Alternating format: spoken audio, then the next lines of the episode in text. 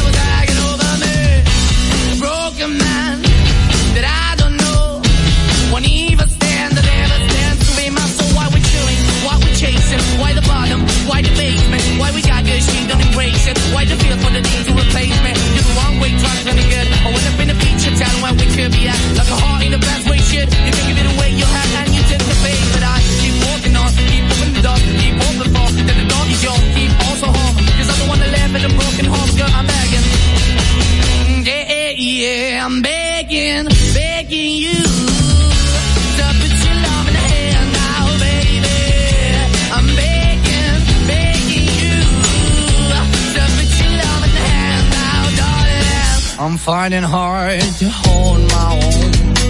Just can't make it all alone. I'm holding on, I can't fall back. I'm just a call, not to make a black. I'm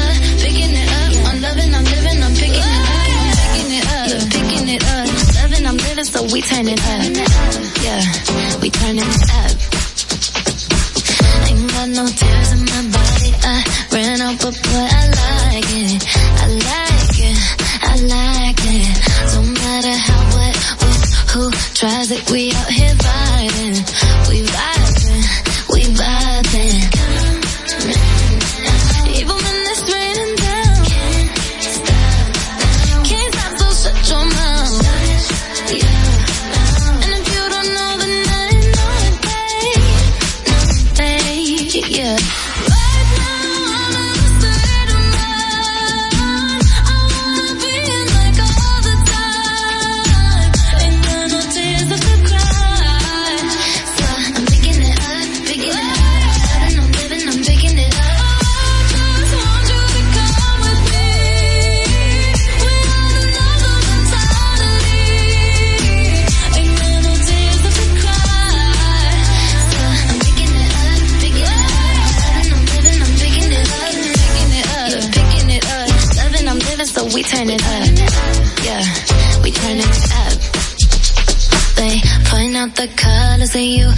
See, I'm too employed. I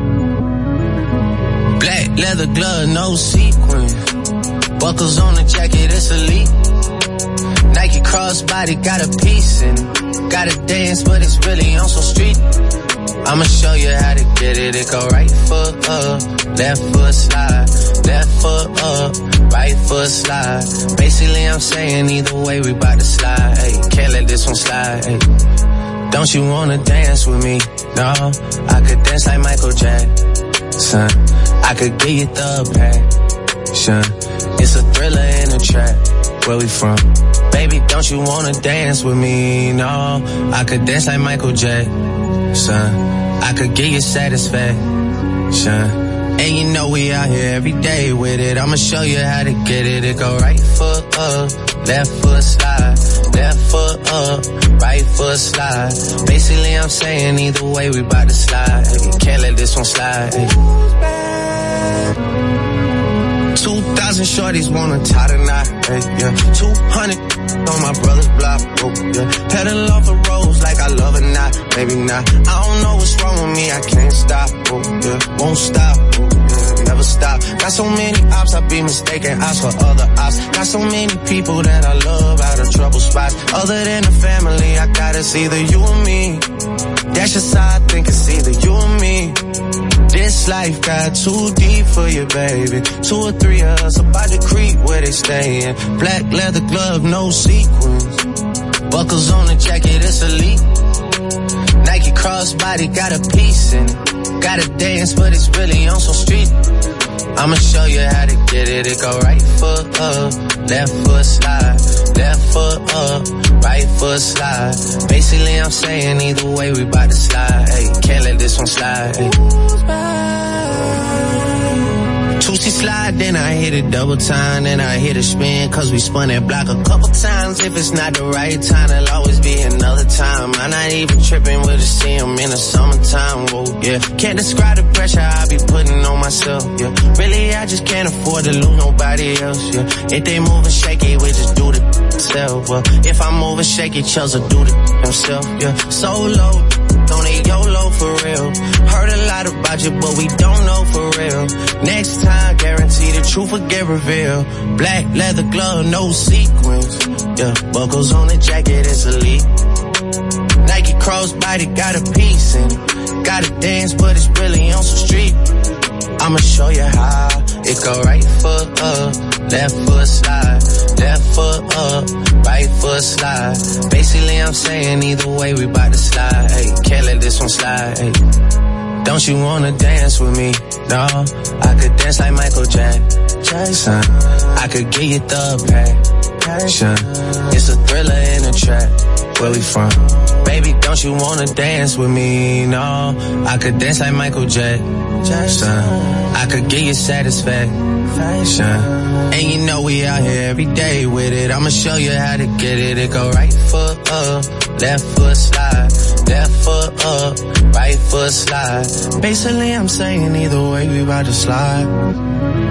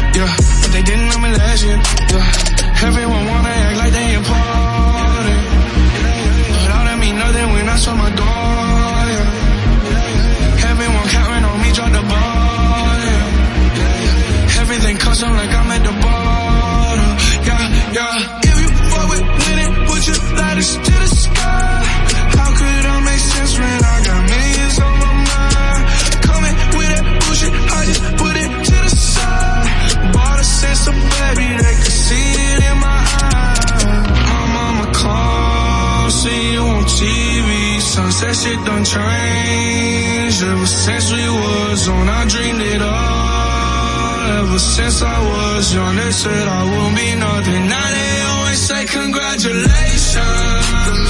Worked so hard, forgot how to vacation.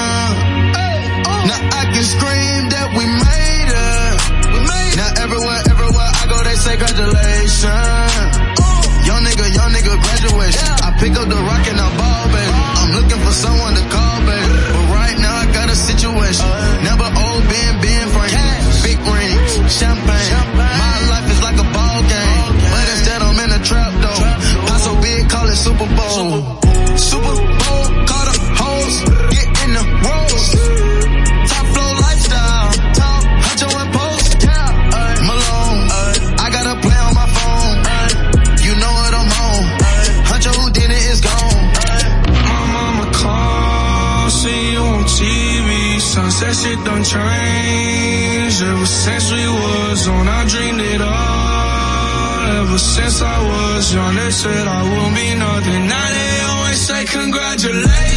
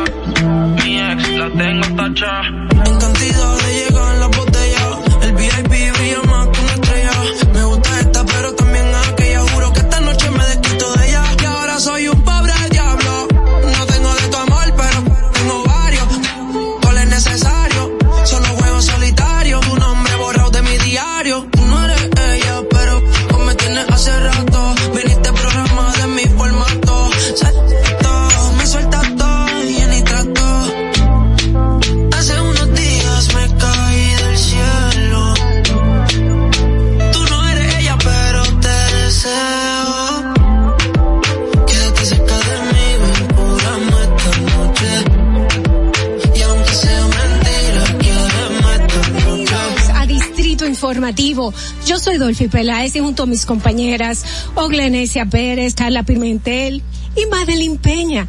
Vamos a estar aquí llevándole las informaciones, debates y comentarios de interés. Estamos de lunes a viernes aquí en Distrito Informativo de 7 de la mañana a 9 a través de la Roca 91.7. ¿Cuál es la necesidad de una madre embarazada?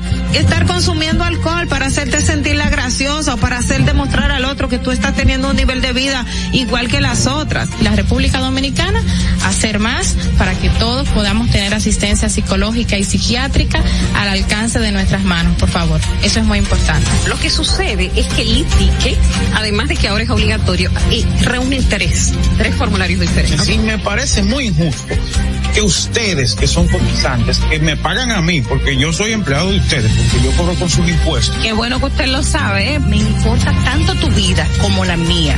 Claro, primero me importo yo, porque desde mi bienestar yo podré amarte de forma correcta. Sé que hay tanta gente haciendo comunicación que no debería, que no no estudió la carrera, que no se preparó para hacerlo. Y entonces, inclusive, llegan a tener renombre y peso y la gente toma como cierto lo que sale de su boca. Y, y eso es tan delicado. Bueno, muchísimas gracias a todos ustedes, Ogla, Carla.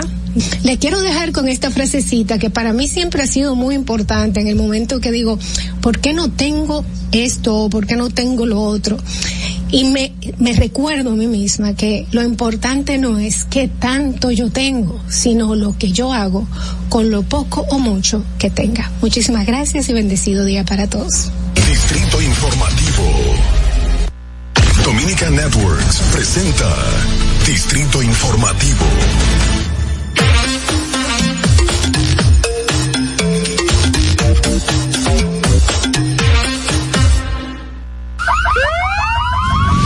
Que las bocinas y los ruidos son molestosos. Por eso te traemos el Distrito Informativo. Tus mañanas ahora serán más frescas e informadas con el equipo de profesionales más completo de la República Dominicana. Distrito Informativo, de lunes a viernes de 7 a 9 de la mañana por La Roca 917 FM, Vega TV y Dominic Networks. Muy buenos días, República Dominicana. ¿Cómo están todos? Vamos, ánimos arriba. Inicia Distrito Informativo. Qué bueno que sintonizan este programa. Tenemos muchísimas informaciones, tenemos los comentarios, los debates de interés para hoy que es 22 de febrero. Hoy ese día esperado, 22, 2 del 2022. Y hay mucha gente que está diciendo, wow, hay que jugar el 9. ¿Qué, ¿Qué, tú dices? Aunque salga el 13, el 13 es un número que está más que cerrado en este país. ¿Cómo están, señores? Qué bueno, despiértense, despiértense, vamos a la labor, vamos a trabajar. Estoy junto con mis compañeras, Natalie Faxas, ella está nuevecita, ella brilla todavía porque está nuevecita. todavía. Tiene los plásticos puestos también. Carla Pimentel y Oglenesia Pérez, pues llevándole todas estas informaciones de interés, de lunes a viernes de 7 a 9 de la mañana por aquí, por la Roca 91.7 FM. También estamos en eh, Vega TV, también estamos en eh, Dominican Network. Si vas en tu vehículo, no hay problema. Llegamos al norte hasta Altagracia, por el sur hasta San Cristóbal y en el este hasta San Pedro de Macorís. Además, puedes vernos en nuestro canal de YouTube Distrito Informativo y como te decía, si prefieres hacerlo en televisión, pues estamos en Vega TV y también estamos en Dominican Networks. Nuestro teléfono de cabina es 829-947-9620. También puedes llamarnos y enviar tus notas de voz al WhatsApp 1-862-320-0075 y nuestra línea sin cargos 809-219-47. Eh, bueno, señores, y los podcasts, usted puede escucharnos a través de Apple Podcasts, Google Podcasts, iHeartRadio y Spotify y nuestras informaciones ampliarlas en nuestro portal digital Distrito Informativo RD. Chicas, buenos días. Despiértense, ¿cómo buenos se sienten? días. Muchas gracias. Esa bienvenida que tú das que nadie puede con ese energía. Martes, energía, vamos arriba, señor. Yo fui tempranito, a las cinco y veinte estaba en el gimnasio. Ay, no, yo no puedo contigo. Buenos días, chicas. ¿Comieron bien ayer? Comimos ¿Han bien. comido bien estos días? Oh. Hay alguien por ahí que no ha comido bien. Ah, que no ha comido Sí. bien. Bueno, más adelante vamos a decir que tiene una inclusión alimentaria y no ha comido bien. Y está Oh. más delgado. ¿Cómo? Qué Bueno, chisme el tuyo. ¿eh? Vamos a ver de qué se trata ese chisme un poquito más adelante. Ay, Dios pero, mío, qué o- mal. pero tú no puedes adelantar algo, porque él no me deja esa. Bueno, él está diciendo que por algo lo van a ¿Quién condenar, que como un premio para la sociedad su condena. Oh, estamos Sí. hablando del caso De Alexis de Medina. Alexis Medina. Es que no lo quería decir, pero sí, ya está bien. Bueno, sí. sí, ayer, ayer corrieron, corrieron estos, en, estos videos en, en el, en las redes sociales, a donde él eh, decía al juez que había rebajado muchísimo, que en su caso no le dejaban ver sus pruebas, pero yo tengo entendido que él incluso, eh, por la, en la corte le había dicho, hey, mándenle todos los papeles que tienen sus, sus No, papeles. él, él también señalaba ayer que que era muy difícil incluso imprimir un, un documento, que lo van a condenar porque, Él no porque puede tiene las imprimir. condiciones para defenderse. Es todo en su que contra. dijo. que está todo en su contra, pero yo entiendo que él puede imprimir allá. Porque allá hay impresora. Bueno, pero de todas formas, eh, de todas formas yo no soy juez para estar hablando en ese tono. Bueno, que decidió ayer que se mantendrá en prisión preventiva. y es el que tiene la última palabra. Antes de comenzar, bueno, con las informaciones, vamos a darle paso a Oglenesia Pérez, que se ha mantenido muy calladita y está muy bonita en el día de hoy. Sí. ¿Cómo estás? Buenos días. Buenos días. Ay, volver a la realidad. No, escuchándolos a ustedes de Alexis Medina decir que no tienen las condiciones. Eso son parte de las estrategias de todos los imputados y los abogados. O sea, condiciones hay de sobra. Y una abogada me dijo, eso de que, que le dan 45 días para eso, eso es mentira. Los abogados no necesitamos ese tiempo para hacer eso, pero es parte de la O estrategia. sea, que es una... Oh, bueno. Sí. Pero bueno, bueno. hay que ver, hay que ver más adelante cuando le toque ya presentar todo lo demás, a ver si realmente lo tiene, si no lo tiene, si ha logrado tomar, eh, sacar impresiones, si le dan la oportunidad de defenderse, que creo que la ha tenido, y, y ver cómo se desarrolla este juicio, y que no sea un premio para la sociedad, sino que sea algo justo, algo que, sea, justo. que sea algo que se demuestre. Claro. Se, se demostró esto, señores. Por eso hay que tener los ojos muy vis, muy muy abiertos para que uno pueda ver y crear su propio criterio, porque te pueden decir una cosa y ser otra. Eh, tanto los imputados como también el Ministerio Público están luchando por sus causas. Uno a veces se casa con una causa y no escucha la realidad de qué es lo que está pasando. Entonces vamos a ser objetivos, pero que sea la justicia la que mande o no a, todos, no a este, no a todos los casos de corrupción a, a la cárcel. Vamos a, a ver qué pasó un día como hoy, señores, 22 de febrero en el mundo. Para que no se te olvide, en el Distrito Informativo, Dominica Networks presenta Un día como hoy. Un día como hoy, 22 de febrero del 2011, con la finalidad de rendir tributo y poner un sello de dominicanidad a las conmemoraciones del mes de la patria, la Comisión Permanente de Efemérides Patria, CPEP, y el Instituto Postal Dominicano, Impostón, pusieron en circulación el sello Dominicano Soy y un matasellos alusivo a los valores patrios. Con una tirada de 160 mil estampillas, las instituciones gubernamentales destacan la dominicanidad en un juego de cuatro sellos con dos imágenes de la Puerta del Conde en fondo azul y dos con la Puerta de la Misericordia en fondo rojo, formando la bandera nacional. El acto de puesta en circulación estuvo encabezado por el presidente de la CPEP, Juan Daniel Balcácer, y el director del Impostón, Modesto Guzmán. Un día como hoy, en el año 2014, el director de salud mental del Ministerio de Salud Pública, doctor José Mieses Michel, llamó a las familias a estar vigilantes a cambios de conductas que registre alguien en el grupo, sobre todo los adolescentes, lo que constituye un signo de alerta que puede ayudar a prevenir el suicidio. Este llamado se realizó porque en lo que va de año en el país se han registrado 95 casos de suicidios, de los cuales 18 han ocurrido en menores de 23 años, lo que representa un incremento de un 11% con relación a la misma fecha del año pasado, cuando el sistema de vigilancia epidemiológica captó 82 casos y de ellos 12 fue en adolescentes y adultos jóvenes. Para que no se olvide, en Distrito Informativo te lo recordamos, un día como hoy. Distrito Informativo. Continuamos con Distrito Informativo por la Roca 91.7 cuando son las 7 y 8 de la mañana. Gracias por continuar en sintonía inmediato. ¿Qué le parece muchachas si vamos a las principales noticias del día de hoy, 22 de febrero del 2022? En, en la primera que tengo por aquí es que... 22 de febrero, 022, Sí, perdón, sí, no hablando ahorita. Eh, Estábamos hablando de eso, dos, dos del del 2000, Del 2002. dos, dos, dos del 2002, eh, del 2022.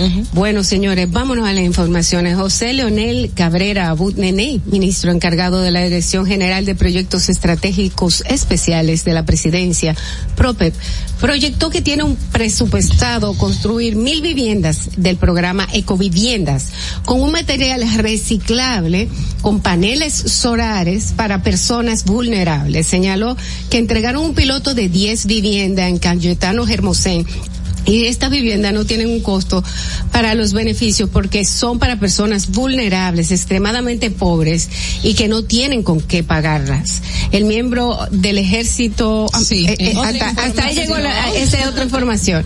Eh, yo quiero saber de qué material está hecho y que, que bien, me parece Yo bien. también. Hubo una ocasión que quisieron hacer con furgones, sí, eh, casas habitables para la población. No sé si esta vez van a hacer lo mismo. Son Hay ecoviviendas, materiales, Cuando hay yo, ecológicas, cuando hay que yo ver. oigo ecovivienda me acuerdo a la que yo nací, que era de ¿Cómo? tierra, hecha a base de excrementos Esa de es la vaca y todo eso. Eso era Eso, eso es ecológico, pero hay materiales que son que son comprimidos en este momento. Lo que yo quiero saber es, es la, la base en que lo van a poner, porque ustedes saben que te- Sí. estamos en un país a donde entonces, si hay una casa que no está, que está puesta como, Las lluvias. No, que si está puesta sobre, si- sin, sin cemento, ajá. cimento. Cimiento. Cimiento, gracias. eh, pues ahí, si no tiene eso, pues puede un ciclón llevárselo. Exacto, pero bueno, eh, hay que hay que abordar un poquito más esa información más adelante. Vamos a ver. Eh, Vamos a hablar con- con información. Nene. Exacto. en otra información, el miembro el miembro del Ejército de la República Dominicana Juan Manuel Burroughs, de 48 años, fue apresado en momentos que intentó introducir un litro de, la bebida Coca-Cola, el cual contenía en su interior romo de la marca Brugal al interior de la cárcel pública de la provincia de Barahona. Según fuentes, iba a ser recibido por un interno identificado como Robocó. Señores, hay cosas que se ven la en las bebida. cárceles. La bebida, pero de una Coca-Cola. ¿Cómo él pensó que no le iban a, que no se le iban a- pero que no es que el color, es que es que la- transparente como quiera. Es que, la- es que es diferente totalmente. No hay efervescencia. O sea, tú miras y tú dices, eso no es Coca-Cola. Robocó estaba necesitado de que le lleven alcohol y, el que señor. Juan Manuel dijo, esta es la única manera. Cuenta conmigo, no te apures. No te preocupes que te lo llevo. Y ahora está preso. Así mismo. Señores, el ministro de Salud Pública, Daniel Riveras, reveló ayer miércoles que uno de los lotes de vacuna contra el COVID-19 vence el próximo 30 de marzo. El funcionario no especificó la cantidad ni la farmacéutica a la que pertenecen los prepa- eh, preparados que ya tienen fecha de, de caducidad, pero descartó que éstas sean donadas porque continúan llevando el antígeno a las personas que lo necesiten. Eso, eh, eso, perdón, eso trae consigo de que la, la, ha reducido muchísimo la asistencia de personas a vacunarse en estos Yo, días. yo pasé por un centro de vacunación. Estaba vacío, ¿verdad? No, no, no, no estaba vacío, estaban todos los empleados. no había más nadie, Estamos viendo las consecuencias de, hay que cre- crear una campaña de vacunación urgente para llamar a la gente a que se, ten- se tiene que vacunar y, y- y que lo sepa. Ese es el problema, que ya no se tiene que vacunar. Eh, no, Es que no es obligatorio. obligatorio, No es obligatorio, pero no es tiene que obligatorio, vacunarse. tú sabes. Ujú. Ya es un asunto eh, totalmente voluntario, ahora más que nunca. Miren, en otra información, pero también por parte del Ministerio de Salud Pública y Asistencia Social, a través del Viceministerio de Salud Colectiva y la Dirección General de Medicamentos, Alimentos y Productos Sanitarios, informó sobre una alerta sanitaria en el territorio dominicano debido a la aparición de una bacteria en las fórmulas de polvo, o sea, de leche en polvo, eh, similar al alimentum, Alimentum. y el care, el care, el, care. Eh, señores, eh, eso es importante porque es una especie de aviso, de servicio, de información de servicio que le da la gente po- y esta, esta alerta se dio por la FDA que en Estados Unidos la, la la fabricación de estas leches fue en Estados Unidos, en, en Michigan, y se encontró una eh, unas leches que, ti- que hacen sobre todo eh, efectos estomacales, una bacteria, perdón, en estas leches y por eso entonces es que se emite esa alerta. y es bueno que lo sepan las se- madres. Sí, que se conozcan las marcas para que se informen más. Y al, y al, mi- y- y al mismo porque hay unos códigos también que se han eh, señalado que, que, que están ahí esos códigos ya totalmente identificados y lo ideal es que las las personas que compran suelen- yo no tengo que comprar leche pero las personas que suelen comprar esta leche pues entonces que que se informen sobre esta información. Y, que a, y a es la una- compañía que lo trae que retire las eh, las que están en el En el mercado sí que los retire. De hecho, la Similac es una de las más utilizadas Sí, para los infantes, para los recién nacidos en, la- en los centros de salud, o sea, es, es muy popular, o sea, que la alerta es muy válida. Bien, bueno, pues continuando con las informaciones, dejas- dejan en prisión nuevamente a Alexis Medina y otros tres implicados en caso antipulpo. Alexis Medina, quien es hermano del expresidente Danilo Medina, Medina y principal acusado por el Ministerio Público en el caso antipulpo, dijo en la revisión de la medida de coerción obligatoria que él y otros implicados en la investigación está en un estado total de indefensión alimenticia. A Fernando le ha dado varios desmayos. Yo me he desmayado dos veces por hambre. Llegué a tener la presión en 60 por falta de alimentación y de 636 llegué a 30, así dijo Alexis Medina, el juez de instrucción del Departamento del Tránsito en juzgado de paz. Esta es otra noticia. Es- Esas divisiones están, están loquitas. Bueno, pues esto es lo que estábamos comentando al principio, que él estaba quejándose de esto. Decía, hay comida, pero es incomible. Eh, yo creo que eh, los presos se lo comen, no pueden ser ellos únicos los dos. Sí, porque si él decide no comerlo, ya eso es otra cosa. Ahora, que el Ministerio Público lo mantenga aislado y que no le dé comida, eso sería un tema de investigación. Pero si él decide no comerla porque no puede comerla, lo siento, no hay Mira, casa. eh, esto, esto deja entredicho muchas cosas, como por ejemplo de que la situación en que viven los presos dominicanos, entonces ahora ellos le están viviendo y le están reclamando, porque lamentablemente hay una persona que tiene seguro 20 años presa comiendo ese tipo de comida, no ha bajado de peso porque ha tenido que solamente comer eso y no tiene otra entrada, su familia no le puede llevar nada y ellos están viviendo lo que vive todo el dominicano que está ahí preso, Pero yo he visto muchos presos bien papiados, entonces yo no sé. que se comen esa comida. No, hay- y hay también otras otros recursos para buscar comida dentro de allá. Que yo creo que ellos la tienen o no. Sí, la claro. tienen. Sí, ¿verdad? Bueno, sí. en otra información y hablando de presos, el juez de instrucción del Departamento de Tránsito de Juzgado de, la, de Paz en el Departamento de Justicia en La Romana impuso un mes de prisión como coerción al joven José Cedeño Herrera, alias Niño, que accionó un arma de fuego y mató a una niña de dos años cuando mostraba el arma al padre de la Ay, víctima. Ay, yo recuerdo ese caso. Eso es muy penoso. Eh, la- la- esa misma persona debe estar traumada por esa situación. Qué pena. Señores, sí, un tema interesantísimo para quienes transitan en el Gran Santo Domingo es que el corredor de la Churchill comenzó a cobrar desde ayer los 35 pesos de pasaje, pese a haber eh, dicho sus operadores, eh, pese a que ellos prometieron que había un mes de gracia, que se redujo solo a una semana, situación que sorprendió y molestó, por supuesto, a los pasajeros. Algunos usuarios trataron de abordar los autobuses, pero al entrar se le exigía el pago inmediato con tarjeta o en efectivo. Hubo personas que tuvo que bajarse de las guaguas debido a la falta de dinero. Claro, porque se anunció Un mes de gracia. Exacto, y solamente duró una semana, señoras. Y ya en otra información, un total de 2.323 personas aspiran a integrar las 158 juntas electorales, cuyo proceso de reestructuración se realizará en abril próximo. Corresponderá al Pleno de la Junta Central Electoral reunirse para decidir sobre la selección del personal previa depuración de los solicitantes por parte de las comisiones de juntas electorales y partidos, agrupaciones y movimientos políticos que coordina el titular Samir Chami Isa, el juez del, del Bien. de la Junta. De la Junta. Bueno, señores, pues hasta aquí las los titulares de Distrito Informativo 22 de febrero. Son las 7 y 17 de la mañana. Pasamos a las noticias internacionales de la mano de la voz de América. Adelante, Fernando. Este es un avance informativo de la Voz de América. Desde Washington les informa Henry Llanos.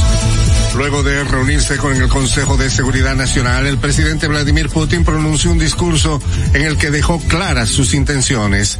Nos informa Celia Mendoza. Tras su discurso televisado, el presidente Vladimir Putin firmó los dos documentos que ratifican su decisión sobre la soberanía de Donetsk y Luhansk en la zona de Donbass tras recibir la petición presentada por los líderes separatistas. El anuncio fue condenado de inmediato por la Unión Europea, Noruega y un gran número de países que acusan a Moscú de ir contra la resolución de integridad territorial de Ucrania de las Naciones Unidas. Celia Mendoza, Voz de América, Naciones Unidas. El promedio diario de casos y hospitalizaciones por COVID-19 continúa en descenso en Estados Unidos, un indicador de que la presencia de la variante Omicron está debilitándose.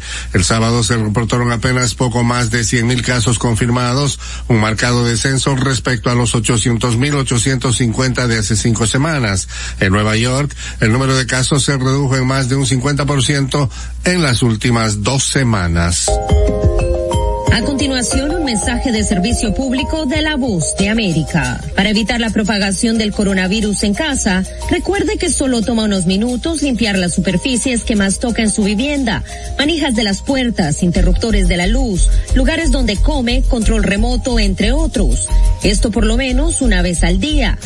Este fue un aviso de servicio público de la voz de América. En Venezuela piden un proceso de diálogo que incluya a todas las representaciones del país. Desde Caracas nos informa Carolina Alcalde. Diversos sectores de la sociedad civil venezolana insisten en la necesidad de renovar la dirigencia opositora. Para Antonio Ecarri, presidente de la organización política La Alianza del Lápiz, cuestiona que no se incluya a nuevas fuerzas políticas, a la iglesia, empresarios y otros actores sociales. Nosotros creemos en un diálogo, sí, pero en un diálogo con sustancia, un diálogo con actores donde valga la pena llegar Aquí tenemos que asumir responsabilidades. Primero, en un diálogo nacional tienen que estar los actores legítimos. Carolina Alcalde, Voz de América, Caracas. Seis años después del inicio de las investigaciones fiscales, Perú empezó el lunes el primer juicio por corrupción contra un expresidente en un caso ligado a la constructora brasileña Odebrecht.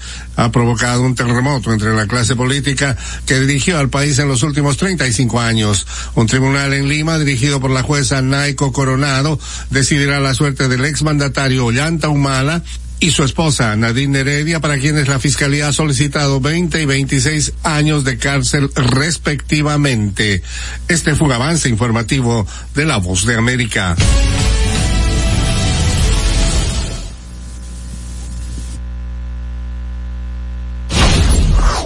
Distrito Informativo.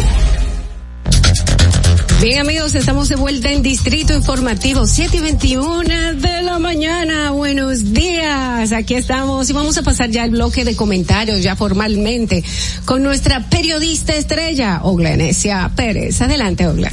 En el Distrito Informativo te presentamos el comentario de la periodista Ogla Enesia Pérez.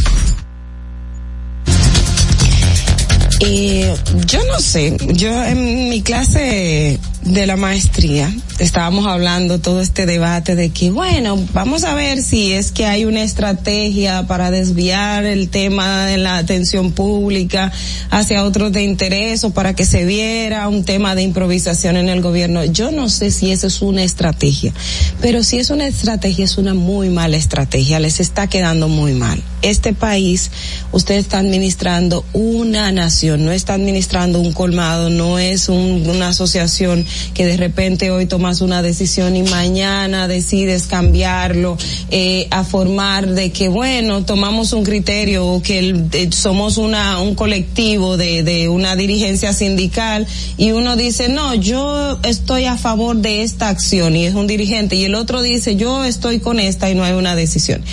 Y quiero decirlo precisamente con el tema de salud pública y, el, y la presidencia de la República.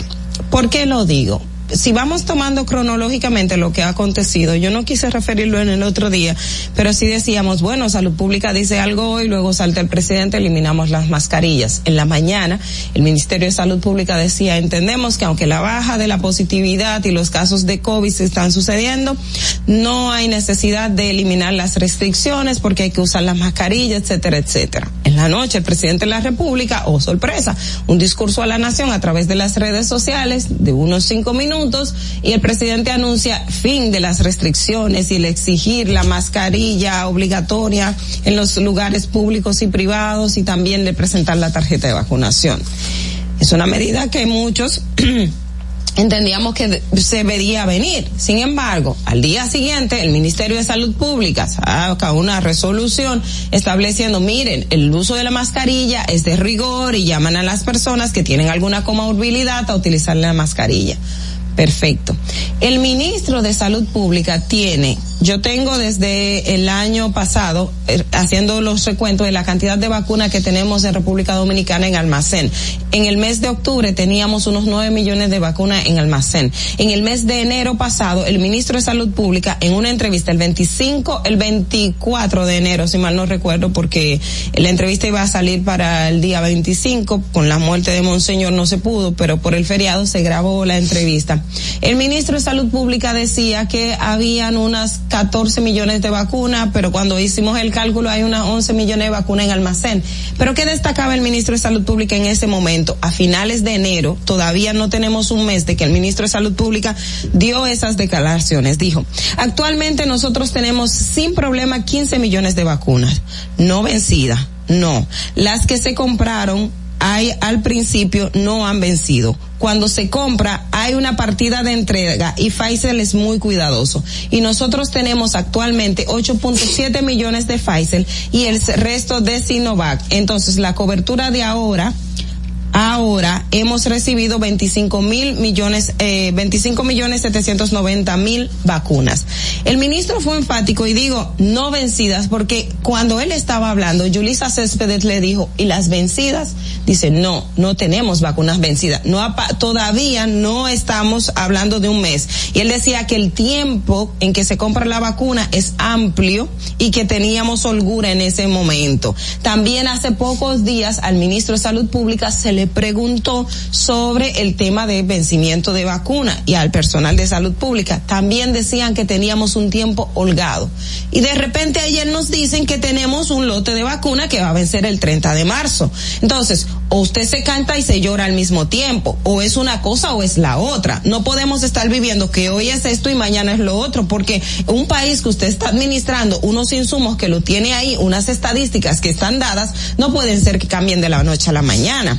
Las cosas no se miden de un día para otro. Los cambios no se dan de manera así. Usted compró vacunas. República Dominicana está recibiendo vacunas desde el 15 de febrero del año 2021. Las vacunas tienen un tiempo de vencimiento, de acuerdo que lo dijo el propio Ministerio de Salud Pública en una solicitud de acceso a la información que le hicimos, tienen un tiempo de vencimiento de entre seis meses a dos años. Entonces, si ya eso estaba establecido y usted lo sabía, ¿por qué entonces eh, de repente decir, no, no tenemos vacunas que se están venciendo y al otro día de haber quitado las restricciones al poco tiempo, en menos de una semana, de haber dicho no es necesaria la vacunación obligatoria, eh, la, la presentación de la tarjeta de vacunación, pero tenemos millones de vacunas en almacén y de esos millones de vacunas en almacén se van a vencer. Entonces, ¿cómo usted no tiene definida claramente una política sobre lo que quiere, sobre lo que se debe? Ecuador, señores, Ecuador logró vacunar nueve millones de personas en 100 días.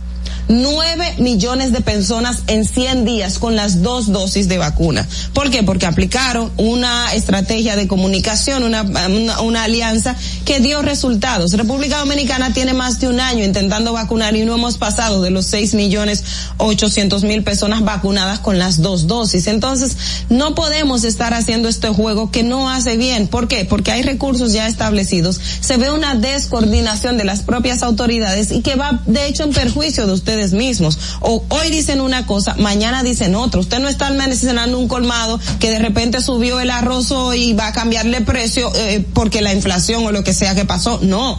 Esos son cosas que están con datos, con estadísticas, con números, que los tiene almacenados. Entonces no podemos estar jugando así con la población, porque no vamos a lograr el objetivo. Porque para mí me están dejando entender que al final no les interesa que la gente se vacune definitivamente. No les interesa. Millones de vacunas las van a vencer, no las están vencidas, pero sí están vencidas. ¿Y? Fernando. Distrito Informativo. Bien, amigos, Carla, ¿cómo estás? Sí, yo estoy muy bien, un poco indignada con el tema que acaba de tocar Ogla, porque realmente se dio una información hace menos de una semana donde se había comentado de que no había vacuna vencida. Y sabemos que si usted tiene un lote de vacunas almacenadas, usted sabe cuándo vencen. Entonces, saltar ahora con esa información de que están ahí, están en proceso de vencimiento es muy lamentable, porque entonces no hay había un desconocimiento. Ahora, si eso es una estrategia para que la gente vaya a vacunarse, yo la aplaudo, pero si es así, pues entonces estamos tomando un lado que no nos corresponde para llamar a la gente a que se vaya a vacunar, algo que es muy necesario y que ahora mismo no se está haciendo porque la obligatoriedad se ha quitado y nos han dado riendas sueltas para que hagamos lo que nos dé la gana. Yo no creo que sea una estrategia. ¿Verdad que no? y, y si es si una estrategia muy mala. Porque al final yo no me quiero vacunar con algo vencido, o sea, no, al contrario. O, o que, o que, bueno, que ni siquiera da la cantidad. No sabe ni- cuál ni- es la- ni la, ni la marca. Ni la marca, o sea, no dice más nada porque obviamente eso tiene un efecto. Y déjame decirte que uno ve algo que dice que se va a vencer mañana, tú ya eso tiene que estar mal. efecto Uno, negativo. uno no se la pone, entonces muy mala. Si es una estrategia, muy mala. Y la gente va a decir, no, me van a poner la que se está venciendo, eso no va a tener efecto, yo no me voy a vacunar ahora. Sí, o sea, no, no si es una estrategia, es una muy mala estrategia y entiendo que hay un problema en comunicación, lo hemos hablado en más de una ocasión. Señores, ¿por qué a las 7 y 29 no nos vamos a chequear a ver qué está pasando en el tránsito y regresamos inmediatamente con Distrito Informativo? Quédate con nosotros. Para que llegues a tiempo y no te compliques con el clima, te traemos en el Distrito Informativo el tráfico y el tiempo. Y así se encuentra el tráfico y el tiempo a esta hora de la mañana en Santo Domingo. Se registra tráfico pesado en el elevado avenida Máximo Gómez, en la avenida Alfonso Moreno Martínez, en Altos de Arroyo Hondo y en zonas aledañas, en la avenida Coronel Juan María Lora Fernández, calle San Miguel, en Mano Guayabo, prolongación avenida 27 de febrero, elevado avenida Monumental, autopista Juan Pablo Duarte, cerca de San Carlos, expreso avenida John F. Kennedy, hasta el elevado avenida Núñez de Cáceres. Tráfico muy intenso en la calle Ercilia Pepín, en la avenida ecológica Profesor Juan Bosch, avenida Hermanas Mirabal, gran entaponamiento en el puente Presidente Peinado, avenida George Washington, hasta la avenida Francisco Alberto Camaño de Ño, puente Juan Bosch, hasta el túnel Avenida Las Américas y en la avenida Gregorio Luperón, en zona industrial de Herrera. Para el estado del tiempo en el Gran Santo Domingo se encuentra mayormente soleado con una temperatura de 22 grados y una máxima de 32 grados. Hasta aquí el estado del tráfico y el tiempo. Soy Nicole Tamares. Sigan en sintonía con Distrito Informativo. Atentos, no te muevas de ahí. El breve más contenido en tu Distrito Informativo. Para una madre es bien difícil eh, querer que su hijo empiece un tratamiento y que no lo pueda hacer porque no tiene los recursos. Cuando un niño con anemia falciforme llega a una emergencia, no puede esperar. Un día fui a visitar a un niño al hospital, pero entró una madre desesperada. Y ya cuando su hijo llegó, pues murió inmediatamente. De ahí nace, apadríname por 500 pesos. Mensualmente durante siete meses hemos recibido 150 porciones de alimentos. Recibimos el apoyo del Plan Social, también de Promesa Cal. Hemos tenido un cambio excelente y hay mucha gente detrás orando porque esto salga bien. Gobierno de la República Dominicana. Ahí mismito donde estás. O tal vez aquí, recostado bajo una pata de coco. O en la arena tomando el sol. O dentro del agua, no muy al fondo. O simplemente caminando por la orilla. Ahí mismo, abre tu nueva cuenta móvil BH de León. 100% digital y sin costo. La creas en minutos con cero pesos desde móvil banking personal. Ábrela donde quieras. Solo necesitas tu celular. Banco BH de León.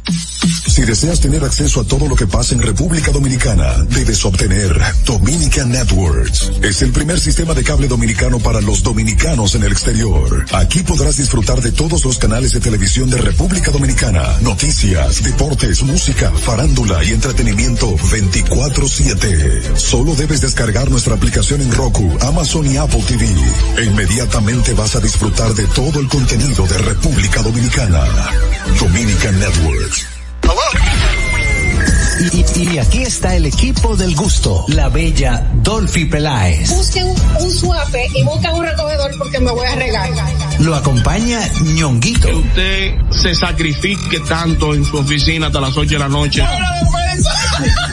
El importado Harold Díaz. Lo mío es de hilo de Yedella. La más reciente adquisición. El actor más cotizado. Más no, el mejor pagado. Oscar Carrasquillo. Y el hombre que gana menos que su mujer tiene que se sienta negro en la cama, en la intimidad. Juan Carlos Pichardo. Señores, esto es el gusto de las 12. Sintonice a partir de las 12 del mediodía por La Roca 91.7. Si quieres más diversión, no busques, no hay más.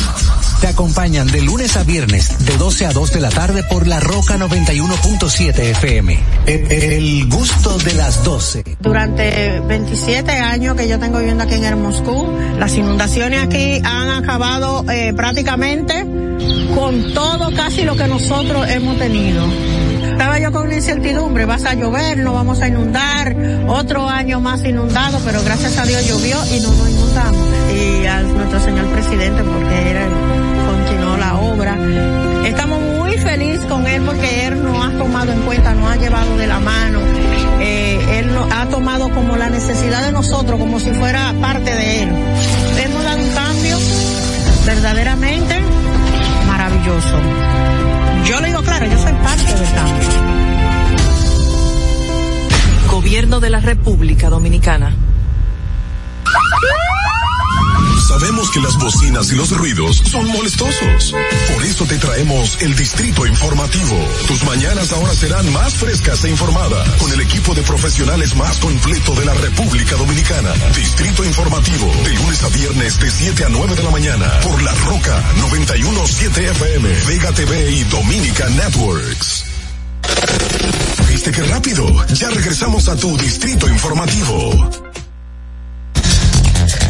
Señores, continuamos con Distrito Informativo. Bienvenida a las personas que ahora mismo están sintonizando la Roca 91.7. Son las 7 y 35 y continuamos con el bloque de comentarios.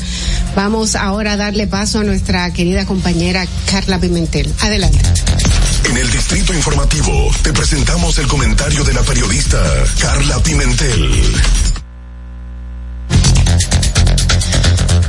Bueno, señores, eh, ayer hubo un anuncio del ministro de la Presidencia, Lisandro Macarrulla, acerca de la situación de la OMSA en estos momentos. Él dijo de que debería la OMSA ahora competir con igualdad con el nuevo corredor de la 27 de febrero.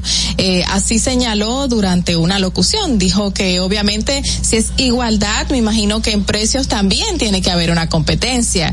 No solo en precios, sino también en la estructura ergonómica del vehículo, que debe de estar en buenas condiciones, debe ser un vehículo moderno, lo que no tenemos en la mayoría de las onzas aquí, porque sabemos lo que ha pasado durante muchos años con el negocio de las onzas. Pero a mí me causa un poquito de ruido ese comentario del ministro eh, Macarrulla porque obviamente nos deja al desamparo a muchísimas personas de que en cada momento se movilizan con las OMSAs en la República Dominicana. Eh, personas que solamente tienen 15 para pagar, 15 pesos para pagar un vehículo, que una OMSA tiene un trayecto larguísimo eh, que los va a llevar desde su casa hasta su lugar de trabajo y obviamente va a impedir de que cojan otro vehículo. Y a, eso fue una prueba de la que vimos ayer que cuando muchísimas personas fueron a tomar el corredor de la 27 de febrero, que seguro llevaban si acaso 15 pesos o menos, que estaba gratis hasta ayer, pues se encontraron con la pared de que estaban cobrando 35 pesos. Y este es un ejemplo de lo que puede vivir muchísimas personas ahora mismo en la actualidad, después que la OMSA comience a competir lamentablemente en precios con este corredor. Esa persona de que seguro tiene 15 pesos y lo demás para el plato de comida de su familia, va a tener que dejar a un lado, si acaso comprar cinco huevos que están muy costosos, una libra de arroz o lo que sea para que su niño pueda comer ese día, porque tiene que trasladarse y lamentablemente va a tener que pagar más de 15 pesos. Entonces, ¿cómo podemos competir con esta situación si tenemos miles de personas que viven en los ríos, que viven en Arroyondo, que van en el mismo trayecto de la 27 de febrero, que van en la Churchill, que van en otros espacios, de que solamente tienen eso para trasladarse? ¿Cómo podemos competir si van a dejar de comer para poder ir a ganar pocos pesos en un lugar de trabajo? Entonces, este anuncio me llama muchísimo y me mueve porque no sé qué va a pasar con la población más vulnerable. Estamos hablando de modernizar el lugar, estamos hablando de modernizar el distrito, pero ¿cómo lo modernizamos cuando encontramos situaciones como esta? ¿Cómo lo modernizamos por encima de personas que tienen hambre? ¿Cómo lo modernizamos si hay alguien pidiendo en las calles, ahí a orillas de una de las mejores guaguas que pueden transitar por la el corredor Churchill, por el corredor Núñez, por otros corredores que se vayan a hacer? ¿Cómo modernizamos el país si todavía tenemos miles de, de personas, o para no decir más, que están pasando la mil y unas en las calles, que están viviendo el día a día por lo que se pueda ganar para poder llevárselo a su familia para comer? ¿Cómo hablamos de modernización si tenemos esta clase que está pasando muchísimo trabajo? El competir significa mucho y eso significa que esos actos de corrupción que han envolvido, envuelto a la OMSA durante muchísimos años pues se detenga, porque sabemos que hoy compran una cantidad de guaguas y mañana no sirven. Y obviamente es porque hay un desvío de dinero, de corrupción que se estaba investigando hasta hace poco, no sé en qué está ese caso todavía, y por ahí es que va la cosa. Y esperemos que esta modernización, esta competencia, no sea lo mismo que hemos visto durante muchísimos años en este país. Así que demos prioridad a los pobres, demos prioridad a las personas de a pie y a esa persona que tiene que trasladarse a buscar el día a día el pan de sus hijos. Fernando, vamos contigo. Distrito Informativo. Bueno, está dura Carla en el día de hoy, pero tiene toda, tiene toda la razón, eso de competencia. Si llegan a tocarse los precios, pues muchas personas se van a ver afectadas y, y la OMSA pues este es el momento en que la OMSA debió ser de esos autobuses eléctricos que son híbridos, que le cuesta muchísimo menos al final al gobierno, ya que no tiene que estar eh, pendiente de, de, de, de, combustible tanto, así como el eléctrico que simplemente lo tiene que conectar por las noches y eh, llevar su vehículo cargado. Y, eh, hay, han habido muchísimas soluciones y no se ha hecho nada. Y es por eso por lo que tú dices, porque hay mucha corrupción por dentro. Pero también está la parte de privatizar todo el tema del tránsito en República Dominicana eh, con relación a los corredores, porque ahora en el corredor de la Núñez, donde circulaba la onza, ya no circula la onza. Donde se establecen estos corredores, se elimina automáticamente la onza. Y la onza, y vuelvo le digo, para una persona que está trabajando, que se gana, porque crea usted o no, hay quienes se ganan siete mil pesos mensuales en República Dominicana y calcúlele 15 pesos a dos, vamos a decir 30 pesos diarios a una persona, por un mes son 900 pesos que tú le vas a restar de esos siete mil que se está ganando en el salario donde tiene. Es decir, que la ONSA tiene una función pública, una función como tal dentro de la sociedad y la gente que la usa. Bueno, vamos a continuar, señores, en otro tema y vamos a recibir a la periodista el comentario de la periodista, de nuestra periodista nueva pero buena, ¿ok? Natalie Faxas. Miren, señores. Ahora sí. Se pinchó, pero continúa Natalie. Aquí.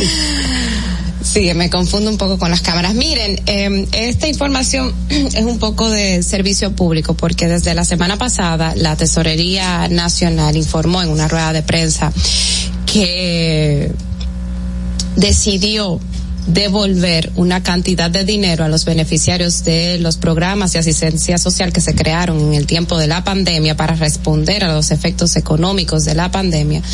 Eh, FASE, específicamente los programas FASE y PATI fase era para los empleados, eh, una especie de ayuda eh, para los empleados que fueron suspendidos y PATI era un para los empleados más independientes, para los empleados independientes, los profesionales independientes. Estas dos ayudas sociales.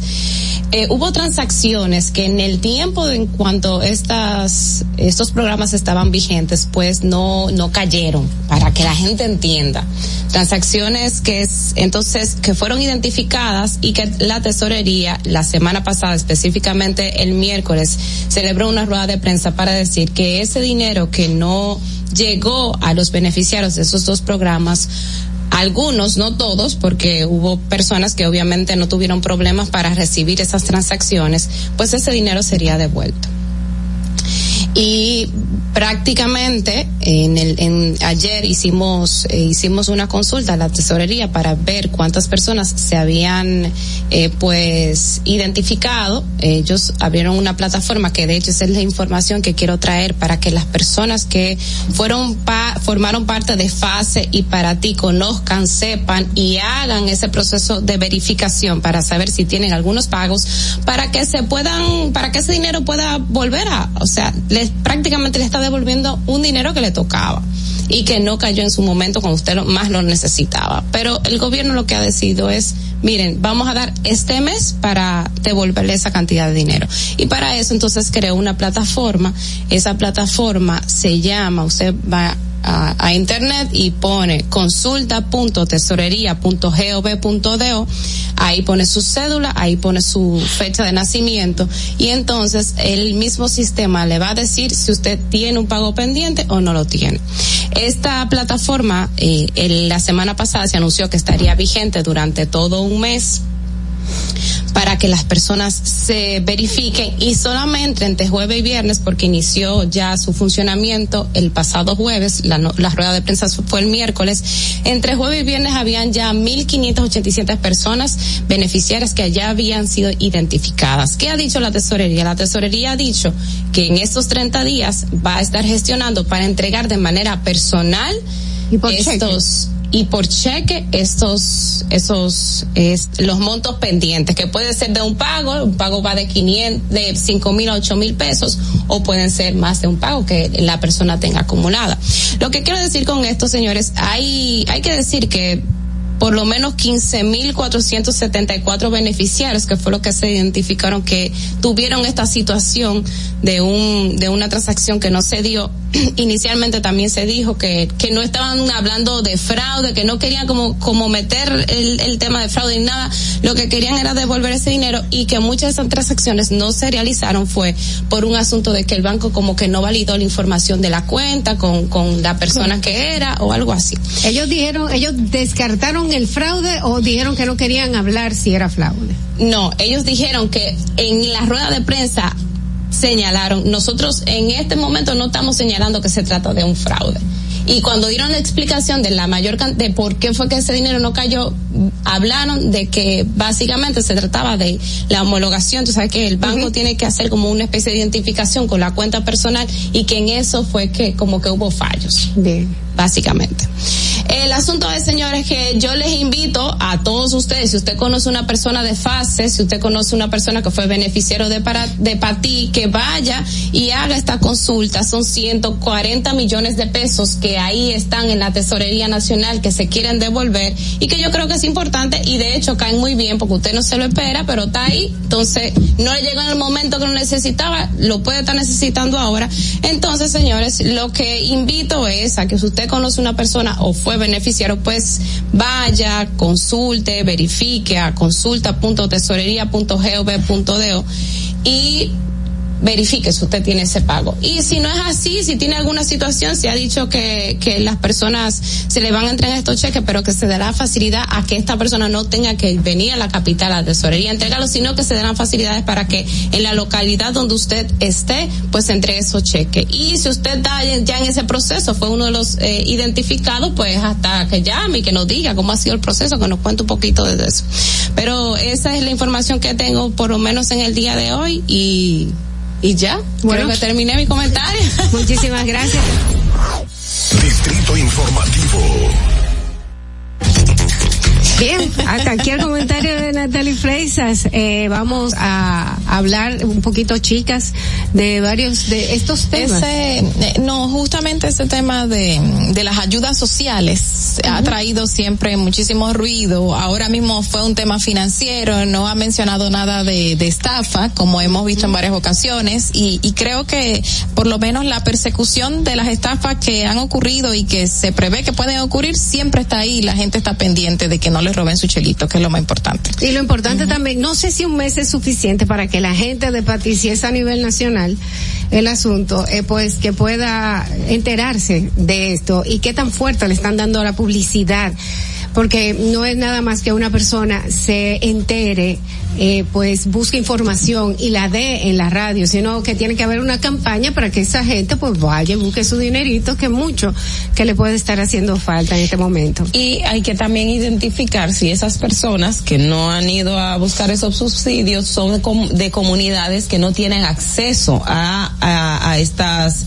eh, a estas informaciones o a la plataforma, qué sé yo, porque el, el programa fue a nivel nacional y se tomó como base el sistema único de beneficiarios, que es viendo el, el, índice de pobreza de las personas que serían eh, incluidas en el proyecto. Probablemente algunas de esas personas viven en una comunidad muy lejana del centro de la ciudad, puede ser en una de esas lomas que nosotros conocemos, uh -huh. que de hecho recuerdo hace eh, como un año fui eh, a, en Asua, en una comunidad, en unas lomas adentro de par de las casas que yo decía, Dios mío, o sea, cómo la gente puede transitar en el día día por estos espacios. Probablemente algunas de esas personas viven en esas localidades y no tienen ese acceso a la, a la información y ahí debería estar más la parte de la información como, como decía Dolphy. Sí, no, muchísima gente va a buscarla, o sea, del momento en que vean que no le, no recibieron su, su dinero, eh, la gente se moviliza rápidamente y, y me di cuenta en muchísimos casos donde hubo sí fraude, hubo desvío de dinero,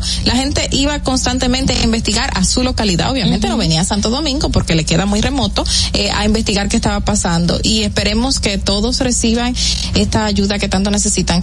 Una información importante que les quiero dar. Un día uh -huh. como hoy, sí. el 22 de febrero de este de el año 2020 llegó al país el italiano que fue señalado como la prim primera el paciente persona 0001. Exacto, el paciente 001 que fue diagnosticada con COVID en la República Dominicana. El 22 de febrero ingresa al país. Eh, y él ya vino con, con agripado, ¿eh? Sí, vino con todos los síntomas, fue aislado. Si recuerdo que en un principio Salud Pública en ese entonces no quería dar la información concreta, se había colado de que esta persona podría tener el virus, no había un diagnóstico per se. Después sí se dio la información y se presentó al italiano eh, diciendo adiós desde lejos en un lugar donde estaba confinado. Si recuerdo la fotografía fue muy icónica, el video de la situación en que se encontraba. Y también y fue icónico cuando se fue, que se fue como tres meses después. Claudio y parecía, Pascualini. Y parecía que había, que había, se había hecho una bariátrica. No, y el gimnasio y todo, y el tipo estaba, tú decías, ay, pero a mí que me COVID así. Salió bien, Claudio, le fue bien con el COVID. Yo creo que una de las pocas gente que le fue bien con el COVID fue a Claudio Pascualini. Ay, sí, el mismo lo Y no ha vuelto a tener COVID, o sea que tuvo... Duró muchísimos días. ¿Cuántos días fue? No recuerdo, fueron más de Fueron meses, meses, fueron meses, meses y salía, y salía positiva. Eh, y que por cierto, el periódico Listín Diario conversó con él eh, sobre, sí. sobre este tema. Sí, ah, salió hoy, un artículo hoy, de él en, en, el Listín Diario de, Pero de, él volvió, de este él volvió a Italia porque, porque ya se dañó otra vez. Anda. Bueno, pues, bueno. señores, vamos, vamos a hacer una pequeña pausa a las siete y cincuenta de la mañana. Usted quédese con nosotros aquí en Distrito Informativo, el nuevo orden de la radio, que vamos a regresar inmediatamente si tenemos una entrevista muy interesante con Aide Domínguez, nuestra colaboradora. Atentos, no te muevas de ahí. El breve más contenido en tu Distrito Informativo. Ahí mismito donde estás. O tal vez aquí, recostado bajo una pata de coco. O en la arena tomando el sol. O dentro del agua, no muy al fondo. O simplemente caminando por la orilla. Ahí mismo, abre tu nueva cuenta móvil BH de León. 100% digital y sin costo. La creas en minutos con cero pesos desde Móvil Banking Personal. Ábrela donde quieras. Solo necesitas tu celular. Banco BH de León. Glen Beauty Salón con su Nails Bar Spa y Estética. Somos un centro equipado con las mejores tecnologías de belleza y un personal capacitado listo para que tengas una experiencia glam. Contamos con las técnicas más avanzadas de uñas, spa y centro de estética. Somos especialistas en reparación e hidratación de cabello botox capilar. Glam tiene para ti todo lo que necesitas para consentirte. Visítanos en la prestigiosa zona de Bellavista. Llámanos y reserva tu cita al 809 333 5174 y al WhatsApp 849-255-5174. Tenemos un espacio para ti. Glam Beauty Salon, Nail Spa, Spa y Estética. Esto empezó por algo que vi en la casa de un amigo que tenía un estanque con peces. Yo dije, pero así se cría peces, pues yo puedo hacerlo. lo poco que, que yo he tenido lo puse aquí. Me aprobaron un préstamo, por lo cual yo he terminado muchas cosas que necesitaba este proyecto. Compré este terreno, me trasladé aquí y ya aquí me ha quedado y me ha dado un buen resultado. Gracias a Dios, siempre Dios aquí en este lugar. Gracias a Promipime. El país está cambiando, el señor Luis Abinader está haciendo un buen trabajo. Eh, las cosas están poniendo en regla. Está ayudando a muchas personas que necesitan ayuda.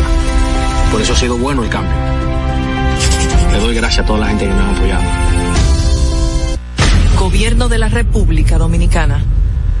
Síguenos en nuestra cuenta de Instagram para mantenerte informado de todo lo que sucede en el programa. Arroba Distrito Informativo.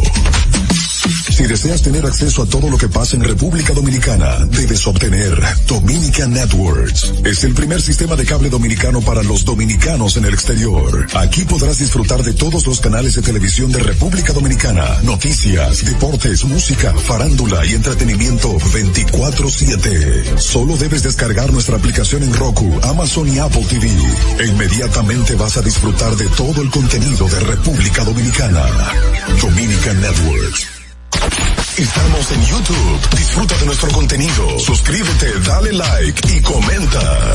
Distrito Informativo. Y, y- y aquí está el equipo del gusto, la bella Dolphy Peláez. Busque un, un suave y busca un recogedor porque me voy a regar. Lo acompaña ñonguito. Usted se sacrifique tanto en su oficina hasta las 8 de la noche. El importado Harold Díaz. Lo mío es de hilo de Yedella. La más reciente adquisición, el actor más cotizado, más no el mejor pagado, Oscar Carrasquillo. Y el hombre que gana menos que su mujer tiene que se sienta negro en la cama en la intimidad. Juan Carlos Pichardo. Señores, esto es el gusto de las 12. Sintonice a partir de las 12 del mediodía por La Roca 91.7. Si quieres más diversión, no busques, no hay más. Te acompañan de lunes a viernes, de 12 a 2 de la tarde por la Roca 91.7 FM. El, gusto de las 12. El turismo no estaba entrando aquí a Samaná.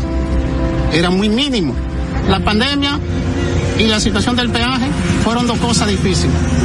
El peaje sombra, le han quitado los precios, está entrando más turismo aquí a Samaná, más personalidades, no solamente yo, sino todo Samaná, todas las comunidades como las galeras, la terrena, todo el sector turístico, estamos dando gracias a Dios. Estamos muy satisfechos, orgullosos. Aquí hubo un cambio, yo diría 100%. Nuestro señor presidente, que Dios lo bendiga mucho, nos ha facilitado muchas cosas aquí. Ahora nos dará gracias a Dios todo el mundo aquí en Samaná. Estamos felices en la vida. Gobierno de la República Dominicana. ¿Viste qué rápido? Ya regresamos a tu distrito informativo. Sin salud mental no hay salud. Tu vida gira en torno a tus pensamientos, emociones, estados de ánimo, sentimientos y conductas. Para tratar tan importantes temas está con nosotros la psicóloga clínica Aide Domínguez. Continuamos en Distrito Informativo 7 y 56 de la mañana y ahora sí vamos a recibir, tal como decía la presentación, a nuestra psicóloga de cabecera, a nuestra terapeuta Aide Domínguez. ¿Cómo estás, Aide? Buen día, buen día, gente bella, encantadísima como siempre para aportarles a, a todos ustedes un tema de salud mental interesante y oportuno. Muchísimas gracias por acompañarnos tempranito en la mañana. Muy bonita que estás tú. Ay, gracias. Nunca como ustedes, ustedes es- en ese madrugón.